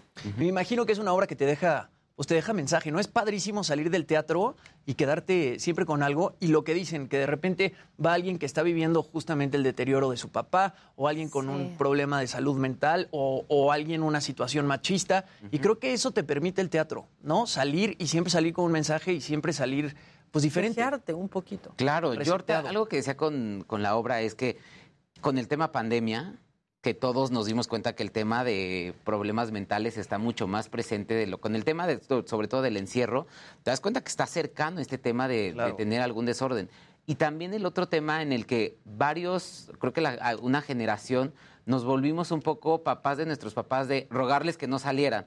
De pronto lo hablaba tú y yo en Twitter, lo veíamos que era de rogarle a nuestros papás de por favor. Y es, o sea, lo ves se nos y es- escapaban. y se nos escapaban, no se ponían bien el cubrebocas, iban a cosas que no tenían se que querían ir. vacunar. O no se querían vacunar. No, no, no. Sí, Creo que todas estas, estas situaciones ayudan a que en, en prueba perfecta encuentres eh, ciertas cosas que te van a hacer identificarte como persona y la situación que se está viviendo. Está increíble. ¿Es totalmente un drama o tiene tintes de comedia? No, ju- justo yo creo, eh, digo, el, eh, Rodrigo que nos diga mejor, pero justo es como hay escenas y momentos donde te vas a reír, eh, la gente se divierte, se está riendo, hay mucha sorpresa, hay suspenso y definitivamente hay escenas mucho más conmovedoras eh, donde el público eh, ha llorado, o sea, yo también le he visto y, o sea, te conmueve. Entonces, diga, no, no, no es, no es lineal, no es completamente que se vaya a una comedia o un drama, o sea, realmente es una obra que te va llevando por muchos momentos, por muchas sensaciones, por muchas emociones. Y sí, sí sales y te deja pensando quién eres. ¿Eres Carolina? ¿Eres Claudia? ¿O eres Pablo? ¿No? ¿O eres eh, Claro. el papá, Roberto? Oye, Sara, y me imagino lo refrescante que es para ti también y para muchos actores empezar a trabajar con productores jóvenes. ¿No? Porque te sube, yo siento que te subes más al barco, no es este productor que, al que sienten que a veces se le debe la vida porque te eligió para trabajar, ¿no? Y que casi le ponen un, un altar, que lo sabemos, que es algo que pasa en Sí, el sí, teatro, totalmente. pues en todo el mundo, pero, pero en México pasa y está y está muy rudo. Y hay como una nueva generación en donde hoy de lo que se habla es de prueba perfecta o de siete veces Ujú, adiós, en ujú. donde es como esta nueva generación de gente con la que sí te da mucho gusto trabajar porque sí te sientes parte de y no sientes que le debes algo eh, para siempre. No, definitivamente. O sea, sí le pongo un altar porque Rodrigo es lo máximo y la verdad es que a- aparte de, de que es mi director, hemos hecho una relación muy bonita fuera de- del trabajo, pero justo lo que dices, o sea, yo empecé, mi primera obra fue El Graduado, que fue en los teatros Telmex, luego este Panorama desde el Puente, que fue en el Helénico, El Cartero, entonces siempre tenía, había tenido muchas ganas de hacer una obra justo eh, más íntima, en el foro Shakespeare, más, como más acogedora, eh, más entrañable. Y justo es esta frescura lo que, lo que quería, porque esas experiencias eran muy bonitas, pero eran, eran producciones como, decirlas como muy grandes, con esceno- escenografía. O sea, era una cosa como más de una compañía, como si no fuera un músico, como si fuera un musical, pero sin ser un musical. Y tenía muchas ganas de estas obras, justo que estás diciendo que es prueba perfecta, que todo se trata de los personajes y del texto y de la dirección y de las actuaciones. Entonces, estás ahí, o sea, todo el tiempo es estarte escuchando, estar concentrado. Y tienes al público del Foro Shakespeare tan cerquita de ti que estás sintiendo cada cosa que estás diciendo. De repente salimos entre escena y escena y el otro día con Jesús de, ay, este, estaba lleno el teatro, pero el público no se está riendo. Entonces nos echamos chistes atrás porque nos preocupamos, ya Sí, sabes. claro. Y entonces así de, espérame, espérame, ahorita voy a entrar a escena y te los voy a dejar bien prendidos, ya sabes. Y no, no, no, no lo hiciste bien. Voy a entrar como Hugo Sánchez para ver si ya se ríen. Porque te empiezas a acostumbrar a que hay público que se ríe en esos lugares y luego hay público que en, ese lugar no se ríe y entonces... porque está bien clavado, está- se- o sea, como que está en otra, eh, se, se fueron por otro camino y está pasando algo, ¿no? Entonces atrás estamos 100% sintiendo esta intimidad que les estás dando y es muy bonito. Y la verdad es que sí estoy muy contenta y me, me encantaría seguir haciendo obras como la, esta que estamos haciendo, como prueba perfecta. Sí, y que sigan produciendo esta nueva generación, ¿no? Pues sí, yo la verdad es que el te- ya sabemos que el teatro, o sea, no- me han preguntado de pronto de, ay, ahorita resurgir, el resurgir del teatro después de, de COVID y, y- y el reto. Pues el teatro siempre ha sido un reto, o sea, Sí, en- y antes de México. COVID, después de COVID, o sea, lo que sea, siempre Deporte es extremo. Deporte extremo, lograr meter gente al- a la taquilla es complicado, este, vender boletos es complicado, el precio del teatro es alto, o sea, todo esto pues, realmente sí son varios obstáculos que vas teniendo en, eh, en la Pero carrera. sientes que hay más ganas de la gente de ir al teatro ahorita Sí. que terminó la, Totalmente. la pandemia. Hay, y hay más ganas de la gente de ir al teatro, hay más ganas de los actores de hacer teatro, hay más ganas de los, de los productores, de los directores, de todos. revalorizó, ¿no? Porque Sí. hubo un momento donde la campaña es hay que ir al teatro y ahora es la Claro. gente queriendo ir porque un poco era extrañar verlos en escena, ¿no? Claro, dejar de estar en el sillón viendo buenas películas, tele o lo que quieras, o sea, esta oportunidad de salir, caminar, ¿no? Aparte el Foro Shakespeare está divino porque tiene afuera una cafetería muy linda, con un barecito, vas caminando, o sea, eh, Condesa, o sea, es, es- es un De lugar. hasta lo raro que fue ver obras por streaming, ¿no? Exacto. No, es que era, raro, era horrible. Yo intenté hacer una y, y no pude. O sea, sí dije, voy a ver algo y no lo logré. O sea, yo logré mentiras y estas que son padrísimas, te divertían en el momento que la estaba- Pero aún así se perdía. Pues, o sea, sí, claro, Yo vi, pues, yo no. vi mentiras en Sí. streaming, por ejemplo, y decía, sí, pero no hay lo que tienes en el teatro de ver la reacción aquí del actor, que porque entonces no hacían pues ahí el obviamente encuadre.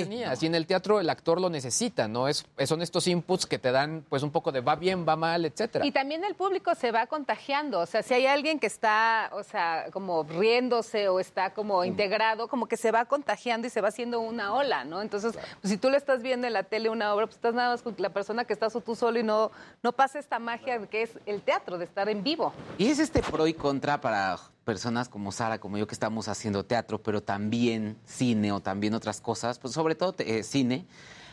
Pues desgraciadamente el hábito del cine sí cambió.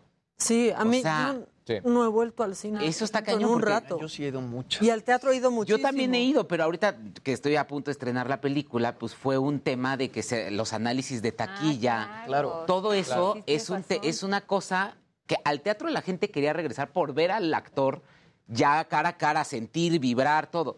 El cine, la taquilla, sobre todo de cine mexicano, está siendo complicadísima. Y es que en el caso del, del cine, las ventanas se movieron y ya son más cercanas a- a- al televisor, a las plataformas. Y ahí la tienes. Exactamente. Claro. Entonces dices, bueno, no alcancé a ver la película en el cine, no importa. Sé Ajá. que en pocas semanas la tengo en plataformas.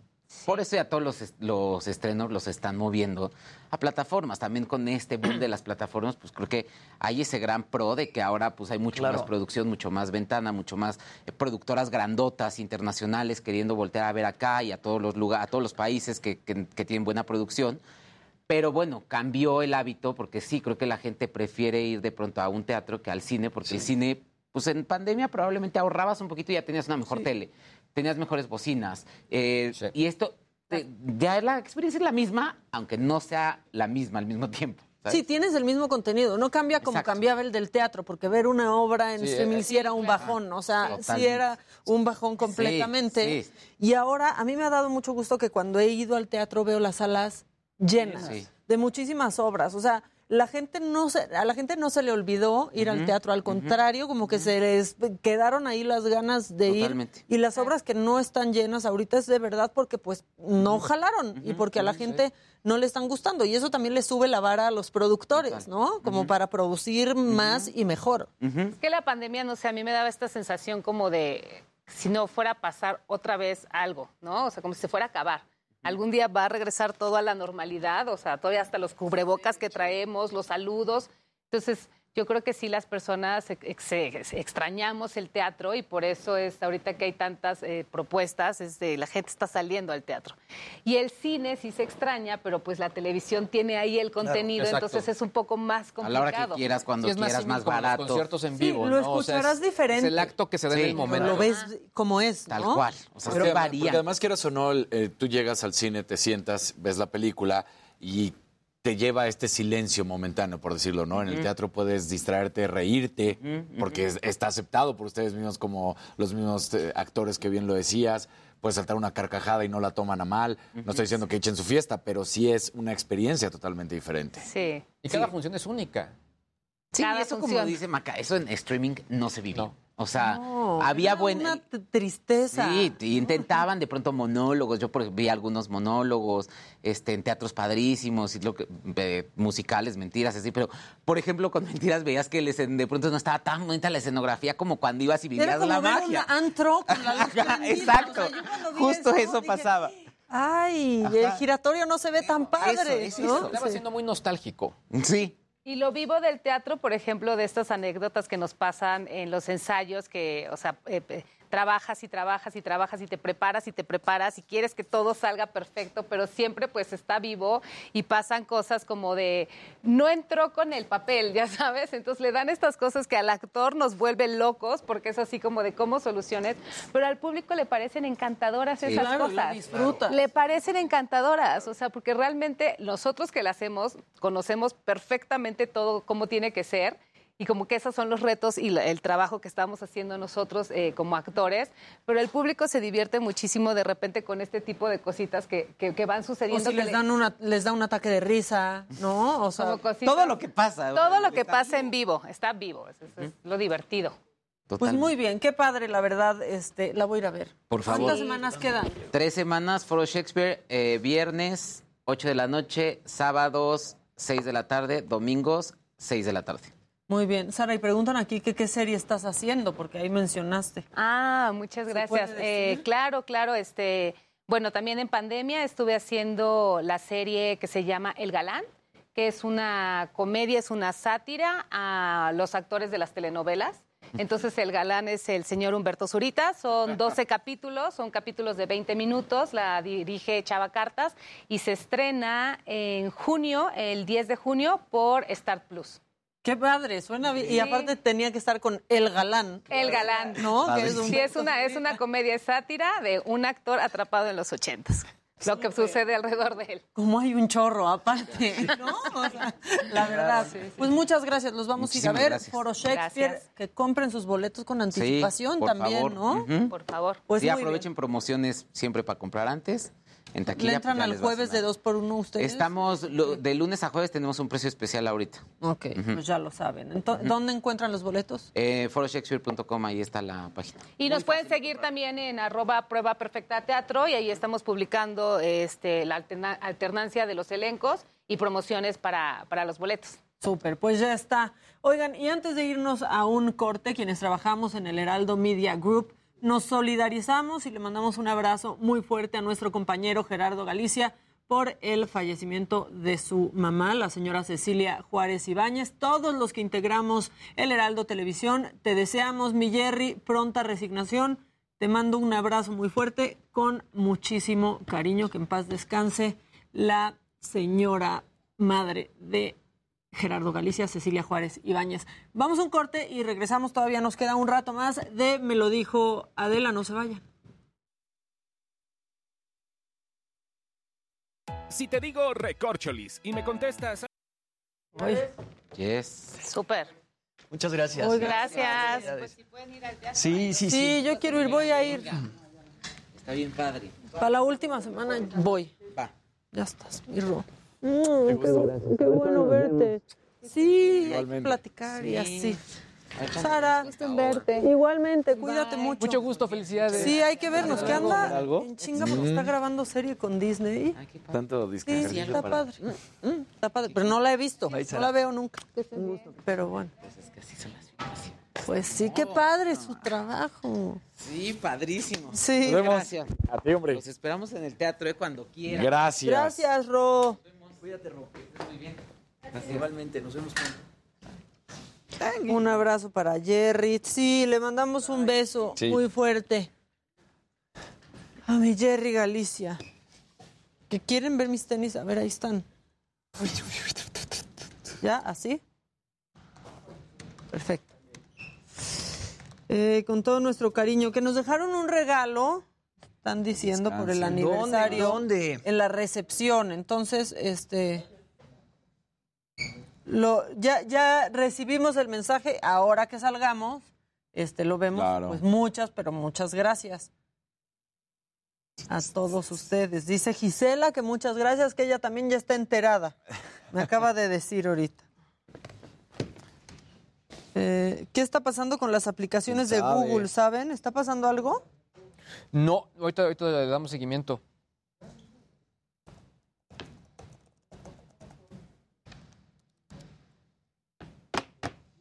Eh, buen día. ¿Qué, qué sa- Hasta mañana, hasta mañana, pero pues todavía no nos vamos, nos queda todavía media, horita, de información. ¿Por qué soy tremenda, Gabriela? No te entiendo nada. Ya llegó Jerry. Ah, ¿fue esto? Ah, mira. Nada más para enseñarte a ver. Wow.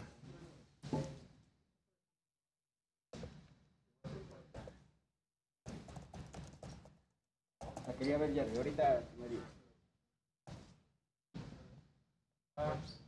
Ya llegó Jerry. Miren, ahí está Lupita, Marijose, Adriana, Lu Castillo, Adriana Vázquez, Chucho Rosas, Caro Barraza, Daniela Ordóñez. Álvarez Dos Santos, Carmen de la Parra, Leti, Elba, La. Carolet, Leti, Noemí, Hugo, Mirnilla, Eder, Marilú, Obdulia, Monina, Nayeli y. Verónica. Muchas gracias, son lo máximo. Ya aparecen fotos de anuario. Exacto. Fotos de anuario. Exacto. Muy bien, muchas gracias, qué lindos. Ahorita hay que firmarlo ya. Y qué padre conocerles las caras porque en sus avatares de YouTube se ven chiquitos. Se ven chiquitos. ¿Dónde está Arturo Rubalcaba? No está Arturito Rubalcaba ahí, ¿no? No. Ese está en la cartera de Luis G.I.G., su retratito. más. Ay, cabrón, ay, perdónenme. Una disculpa. Que me... No pasa nada, no pasa nada. ¡Au! Prueba perfecta. Pararam, param, pam, pam, pam. Fuerza para Jerry. Sí, mucha fuerza, mi Jerry.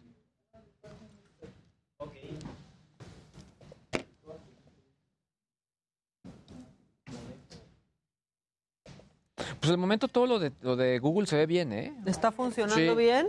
Sí, sí, sí. Híjole, sí Sí, me me lo acaba de mandar eh, Kevin Maciel, productor y amigo, y todo en orden. ¿El Kevin? Sí, ¿El Kevin? Kevin. Y por otro, aquí se estaría igual que todo funciona bien. Saludos desde San Pedro, Nuevo León. Felicidades por este año y muchos más extraña Adela. Nosotros también la extrañamos, pero ya viene.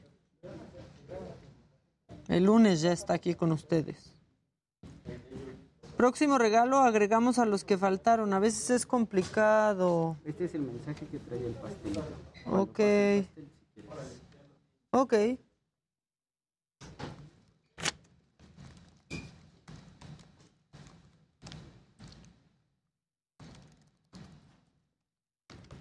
Sábados de 8 a 10 de la mañana.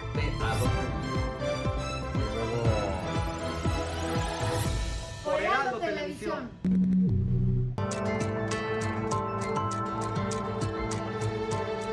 Ya estoy, ya estamos de regreso, no, ya estoy, que ni ¿Qué que pasó? estuviera sola, perdónenme, compañeros. Somos Ya unos estamos fantasmas. de regreso. No, por favor, no.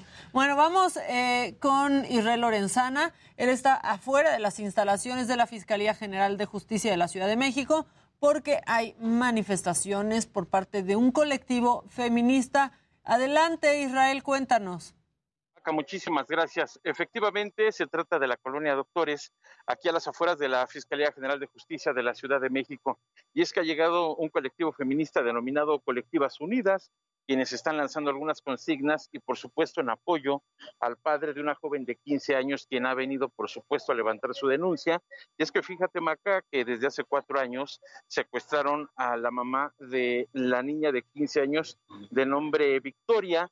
Y bueno, pues desde hace cuatro años no aparece, pero ahora también la niña ha sufrido ya de amenazas de secuestro. Y en ese sentido, bueno, pues su padre ha venido a levantar la denuncia correspondiente y por supuesto este colectivo feminista está apoyándolas. Está cerrada la circulación, ha ingresado ya el padre de Victoria y ya para estos momentos está siendo atendido por las autoridades. Hay que tomar en cuenta, por supuesto, la alternativa, sin duda alguna, hay que utilizar Avenida Chapultepec como una buena opción alternativa, por supuesto, a este punto. Pues Maca, lo que ocurre aquí a las afueras de la Fiscalía General de Justicia de la Ciudad de México, estos eh, colectivos feministas manifestándose, apoyando precisamente a esta joven de 15 años quien ha sufrido amenazas de secuestro y finalmente vienen a levantar la denuncia. Es la información que te tengo, Maca. Muchas gracias, eh, Israel. Te mando, te mando un abrazo y estamos pendientes. Gracias, otro abrazo de regreso. Seguimos al pendiente. Gracias.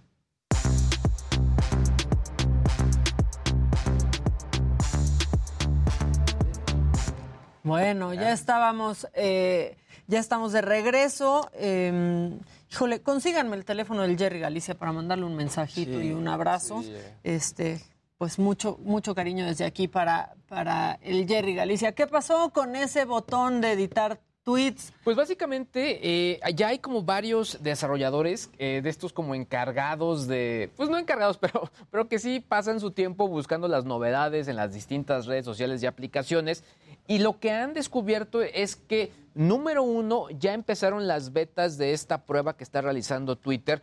Pero justo ayer o hace algunos días lo comentábamos, el reto que está viendo la aplicación es que no se altere ni la dirección de cada tweet, porque cada tweet tiene una dirección única, ni el contenido de una manera sustancial. Entonces, eh, lo han estado explorando de distintas maneras. Ha habido distintos desarrolladores que ya están viendo esto. Eh, hay quien menciona que esto podría ser por, eh, con cierta fecha de caducidad, es decir, que tenga cierto tiempo para editar el, editar el tweet.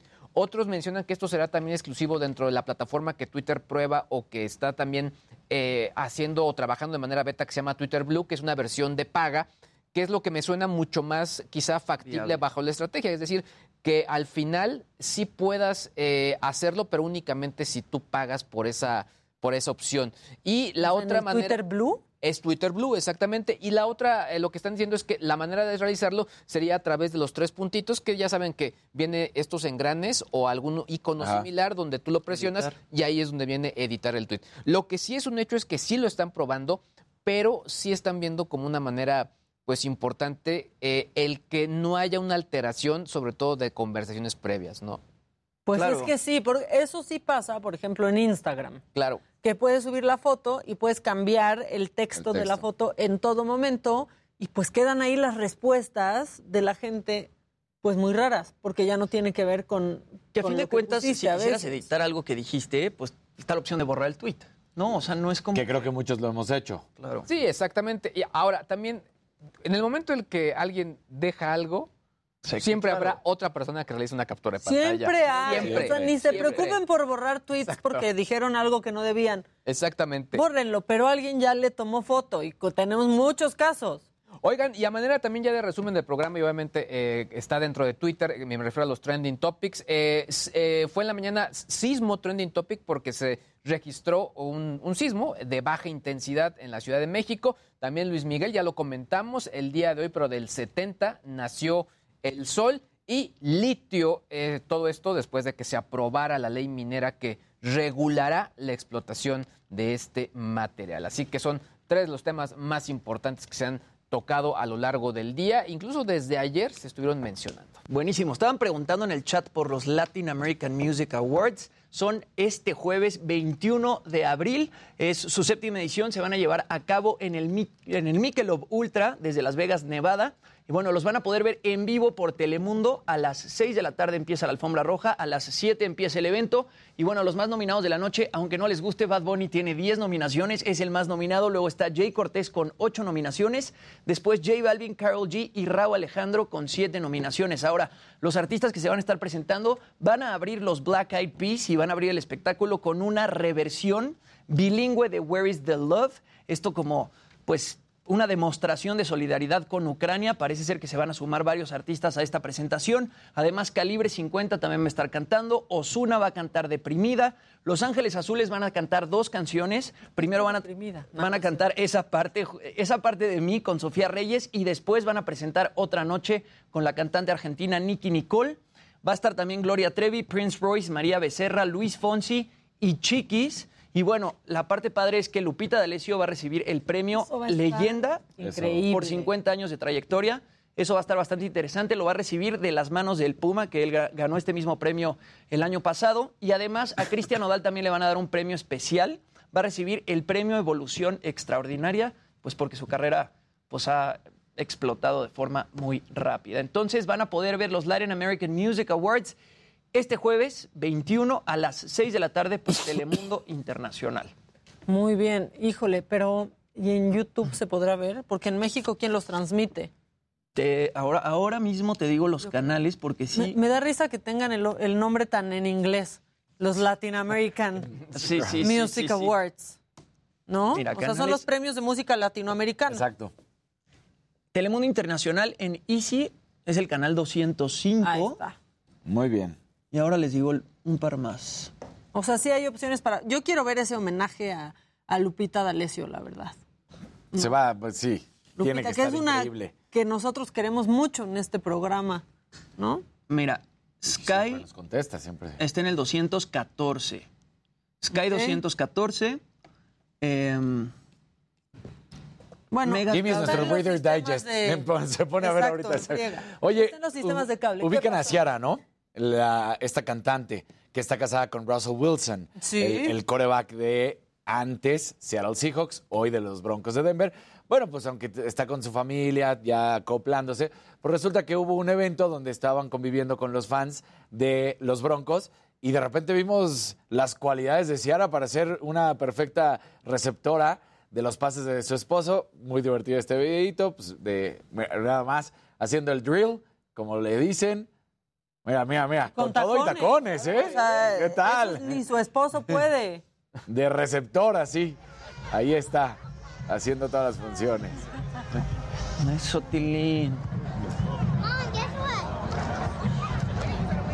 Así que bueno, pues Muy bien. Mira. Oigan, y yo tengo unos macabrones que, que se quedaron ahí, pero Échale. es que esta diputada que estuvo votando pues el fin de semana, el domingo para ser exactos, se equivocó a la hora ¿Cómo? del voto electrónico, casi le da un infarto, es de movimiento ciudadano y, y, pues es que esas cosas tecnológicas son del diablo, diputada. Ponga. Tu servidor, diputada Marilena. Me equivoqué. Listo. Eso, ¿y cómo lo corrijo? ¿En contra? Me equivoqué. No, hay ningún problema. Es en contra, ¿verdad? Sí, es en contra, es en contra. Sí, sí, sí, claro. Listo, culeros. Ay. Dicen Ya que andaba votando a favor. Ya quedó. Ahí estoy. Sí, soy yo. Y en contra. Sí, estaba muerta de Ahí está. Pudo rectificar, pudo rectificar. Este es el momento. Ahora sí. Muy orgullosos, muy orgullosos de esto. No va a pasar.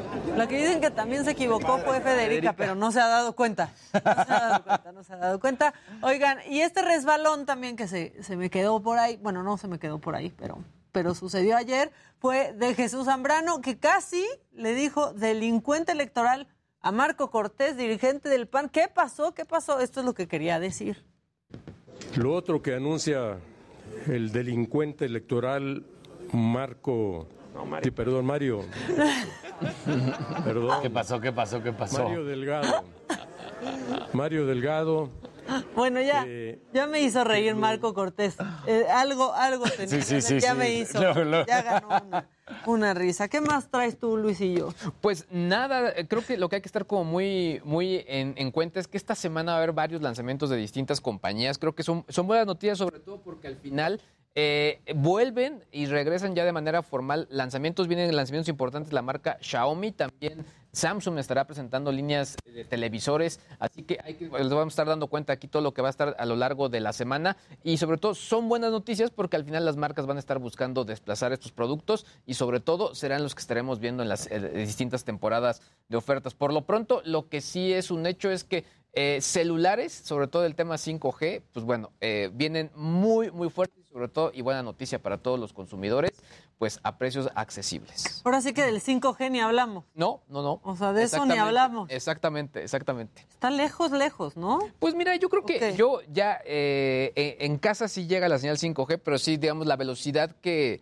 que pude probar, por ejemplo, cuando estuve cubriendo el evento en España de telecomunicaciones, pues sí, no, no se compara con lo que tenemos en el país, la verdad. O- honestamente, ¿no? Lo que sí es un hecho es que, por ejemplo, la gente de ATT se quiere poner al corriente, aunque sí le hace falta. Y por otro lado, lo, lo que es la red compartida, Altan, ya empezaron también a experimentar en este sentido, así que eh, es muy probable que nos den buenas noticias en, en poco tiempo. Pues esperemos. Oigan, y bueno, ya hemos dicho que llevamos un año al aire, que se cumple hoy. ¿Y ustedes creen que en un año se cambia mucho o casi no? No, sí. Pues después de Javi Derma. Sí, Tomen en cuenta que estas, o sea, estas imágenes son antes de, de Javi Derma. Este, no se me da nervio verlo, pero bueno, veamos cómo estamos, cómo estábamos hace un año versus cómo estamos hoy. A ver, échenlo. ¡Órale! Ah, pues nada más el pelo. Solo el pelo, ¿no? Y aquí se abre. Miren, ahí ahí es cuando vino Federica. No, no es cierto. Un poquito más largo, otro Sí, color. A ver, ¿quién más? No, ¿Quién y esos ¿Quién lentes más? te quedan más cool, estos que traes ahorita. ¿Cuáles traía? ahí? Pues como unos de, De gota. de gota. A ver, el Jimmy. Ah, El Jimmy va a tener pelo. Más No, pelo. no va a tener pelo. O sea, él va a tener más pelo ahorita. Ajá. A ver. Es el mismo. Está idéntico. trae- trae el está mismo Mire, no ha pasado nada. Échenlo, échenlo. Sí, sí, estabas. El pelo. Jimmy. Mira, estás como idéntico. Pareces Leo Arriaga. Tenías más frente. Tenía Miren más- la Y frente. el, y el pelo de aquí así delgadito, Y delgadito. ahora pelito de bebé aquí y todo. Bueno, ¿Qué ya, lo que sí, ya se pasó el botox. Hace ma- eso sí. A ver, ¿quién más? ¿Quién más? Luisito G.I.G. A ver. Donde traigas la misma chamarra, imagínate. No, Yo no, dije, no, qué mira. pena. No, es que. Llegó sin barro ese les voy a día. contar esa Estabas historia. pálido ese día, Luisito. Bajaste mucho de peso, pero otra cosa, nosotros habíamos visto todo de Luis G.I.G. con barba. Sí, y llegó y nos llegó el primer día y Barba y dijimos, lentes. Viene el hijo de Luis G.I.G. ¿A quién nos mandaron? ¿Quién es? Pensamos que nos andaban dando gato por liebre. Exacto. Pero así estaba, así estaba el primer día. Y nuestro cazador, el lado masculino de este programa, el derroche de testosterona. sexual. Este, nuestro leñador de Me lo dijo Adela, ¿cómo se veía el primer día? A ver, échenlo, échenlo, échenlo. ¿Qué opinan? ¿Va- Donde traigas el mismo saco. A mí No, no, es otro saco. me da es que miedo piensa que que solo tengo un saco azul, tengo como. A mí me da miedo Dexter. que saquen fotos. Mira, saco. ¿Qué les digo? Trae el mismo. Trae el Otro, mismo. hasta se ve el color. Está igualito. Es que piensan que nada más tengo un saco azul, tengo como 25 sacos. Eh, Hoy, hoy voy a tomar fotos a todos mis sacos azules para que vean. Dicen, dicen en cabina que, que es el único que parece fotografía. Mira, estamos igualitos, estamos Sí. igualitos hasta en la ropa. A mí ya me ha pasado que sacan algo de otro día y traigo la misma Exacto. chamarra. Pues, Yo lo sé, yo lo ¿A sé. poco ustedes en su casa estrenan diario? Sí. Digo, sí, ya abusó Casarín con el saco azul, pero son muchos. Son muchos sí. y distintos.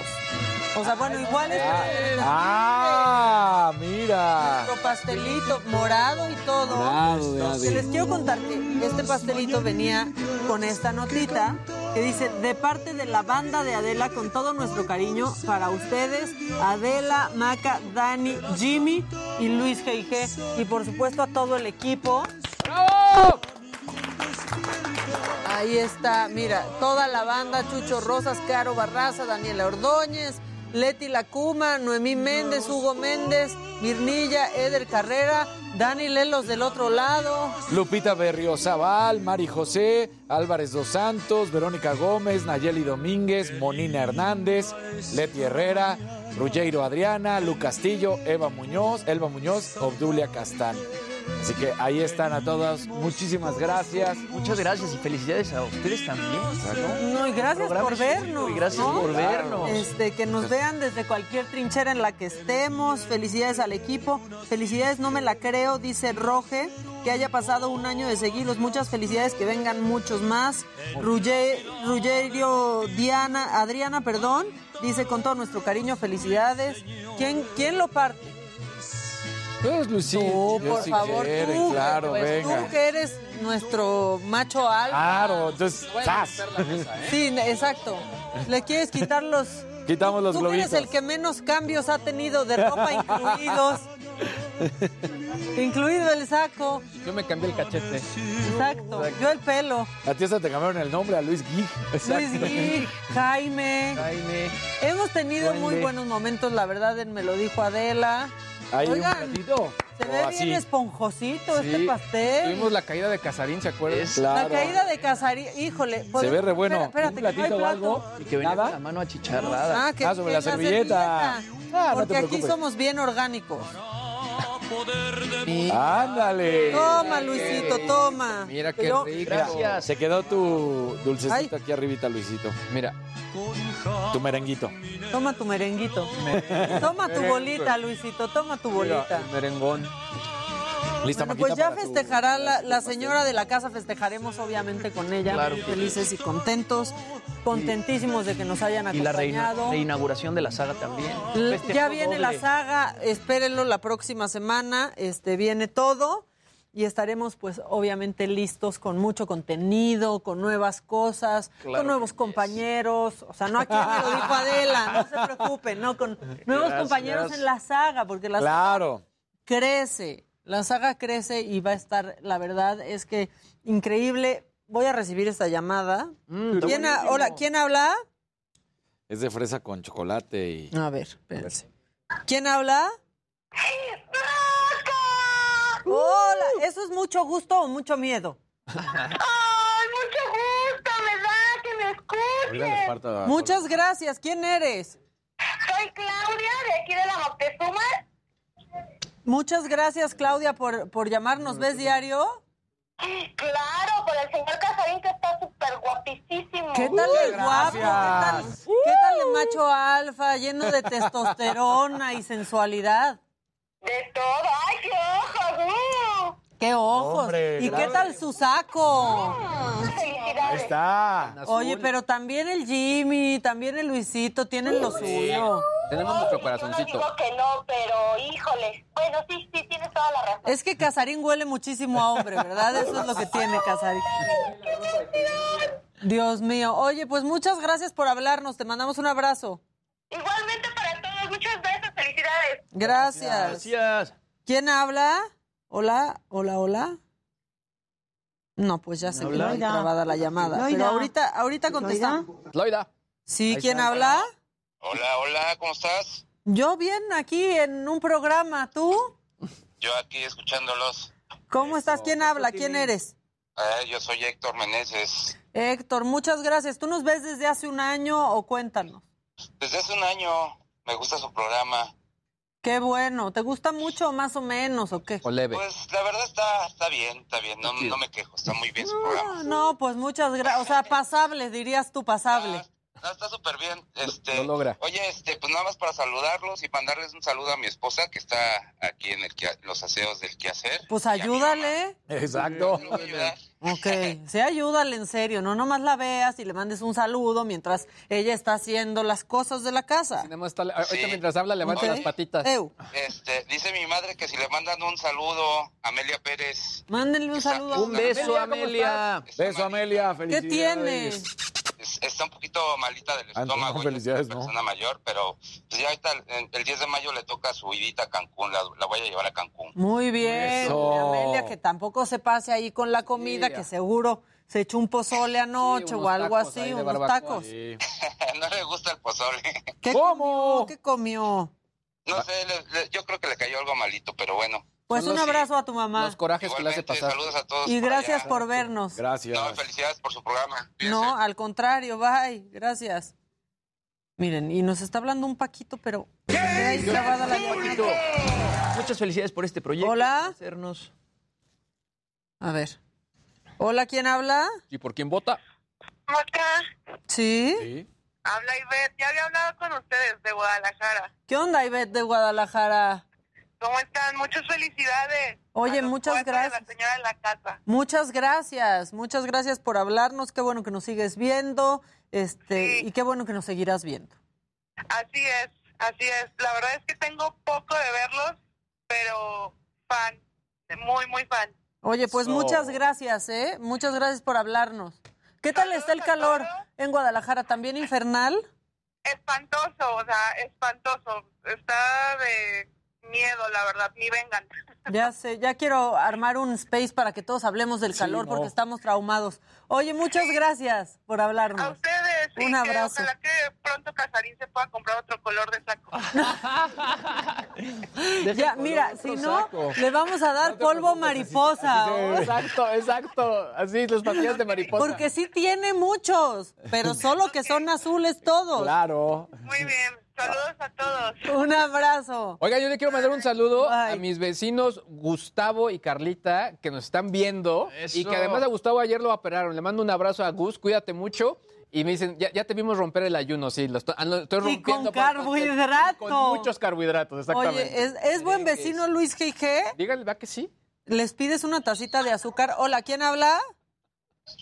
Oiga, Hola. Jorge, ¿Qué onda, Jorge? ¿Qué onda? Ya casi nos vamos, pero gracias por hablar. ¿Qué quieres decir? no, pues les mando un saludo y pues felicidades por este primer año del programa. Muchas Gracias, gracias. ¿Nos ves diario? Sí, diario, diario. ¿Y qué haces o qué?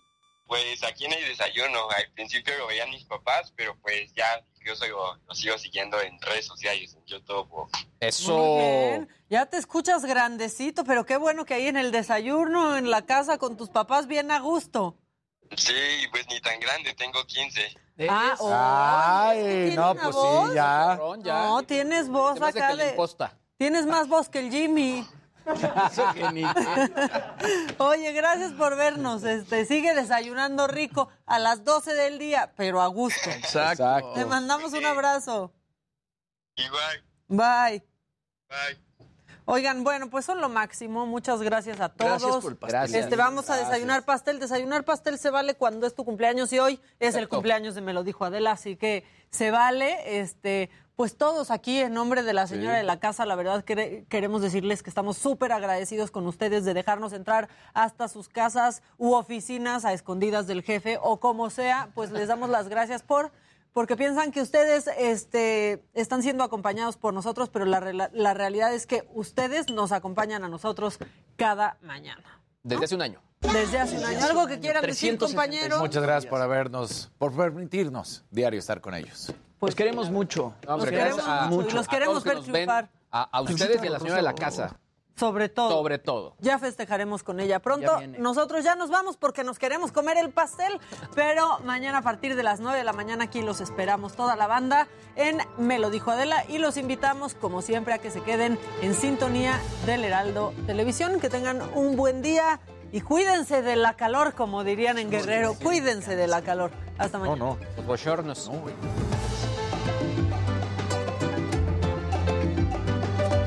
algunos les gusta hacer limpieza profunda cada sábado por la mañana. Yo prefiero hacer un poquito cada día y mantener las cosas frescas con Lysol. El limpiador desinfectante Brand New Day de Lysol limpia y elimina el 99.9% de virus y bacterias. Y puedes usarlo en superficies duras y no porosas de tu hogar con una fragancia que lleva a tus sentidos a un paraíso tropical. No solo limpies, limpia con Lysol.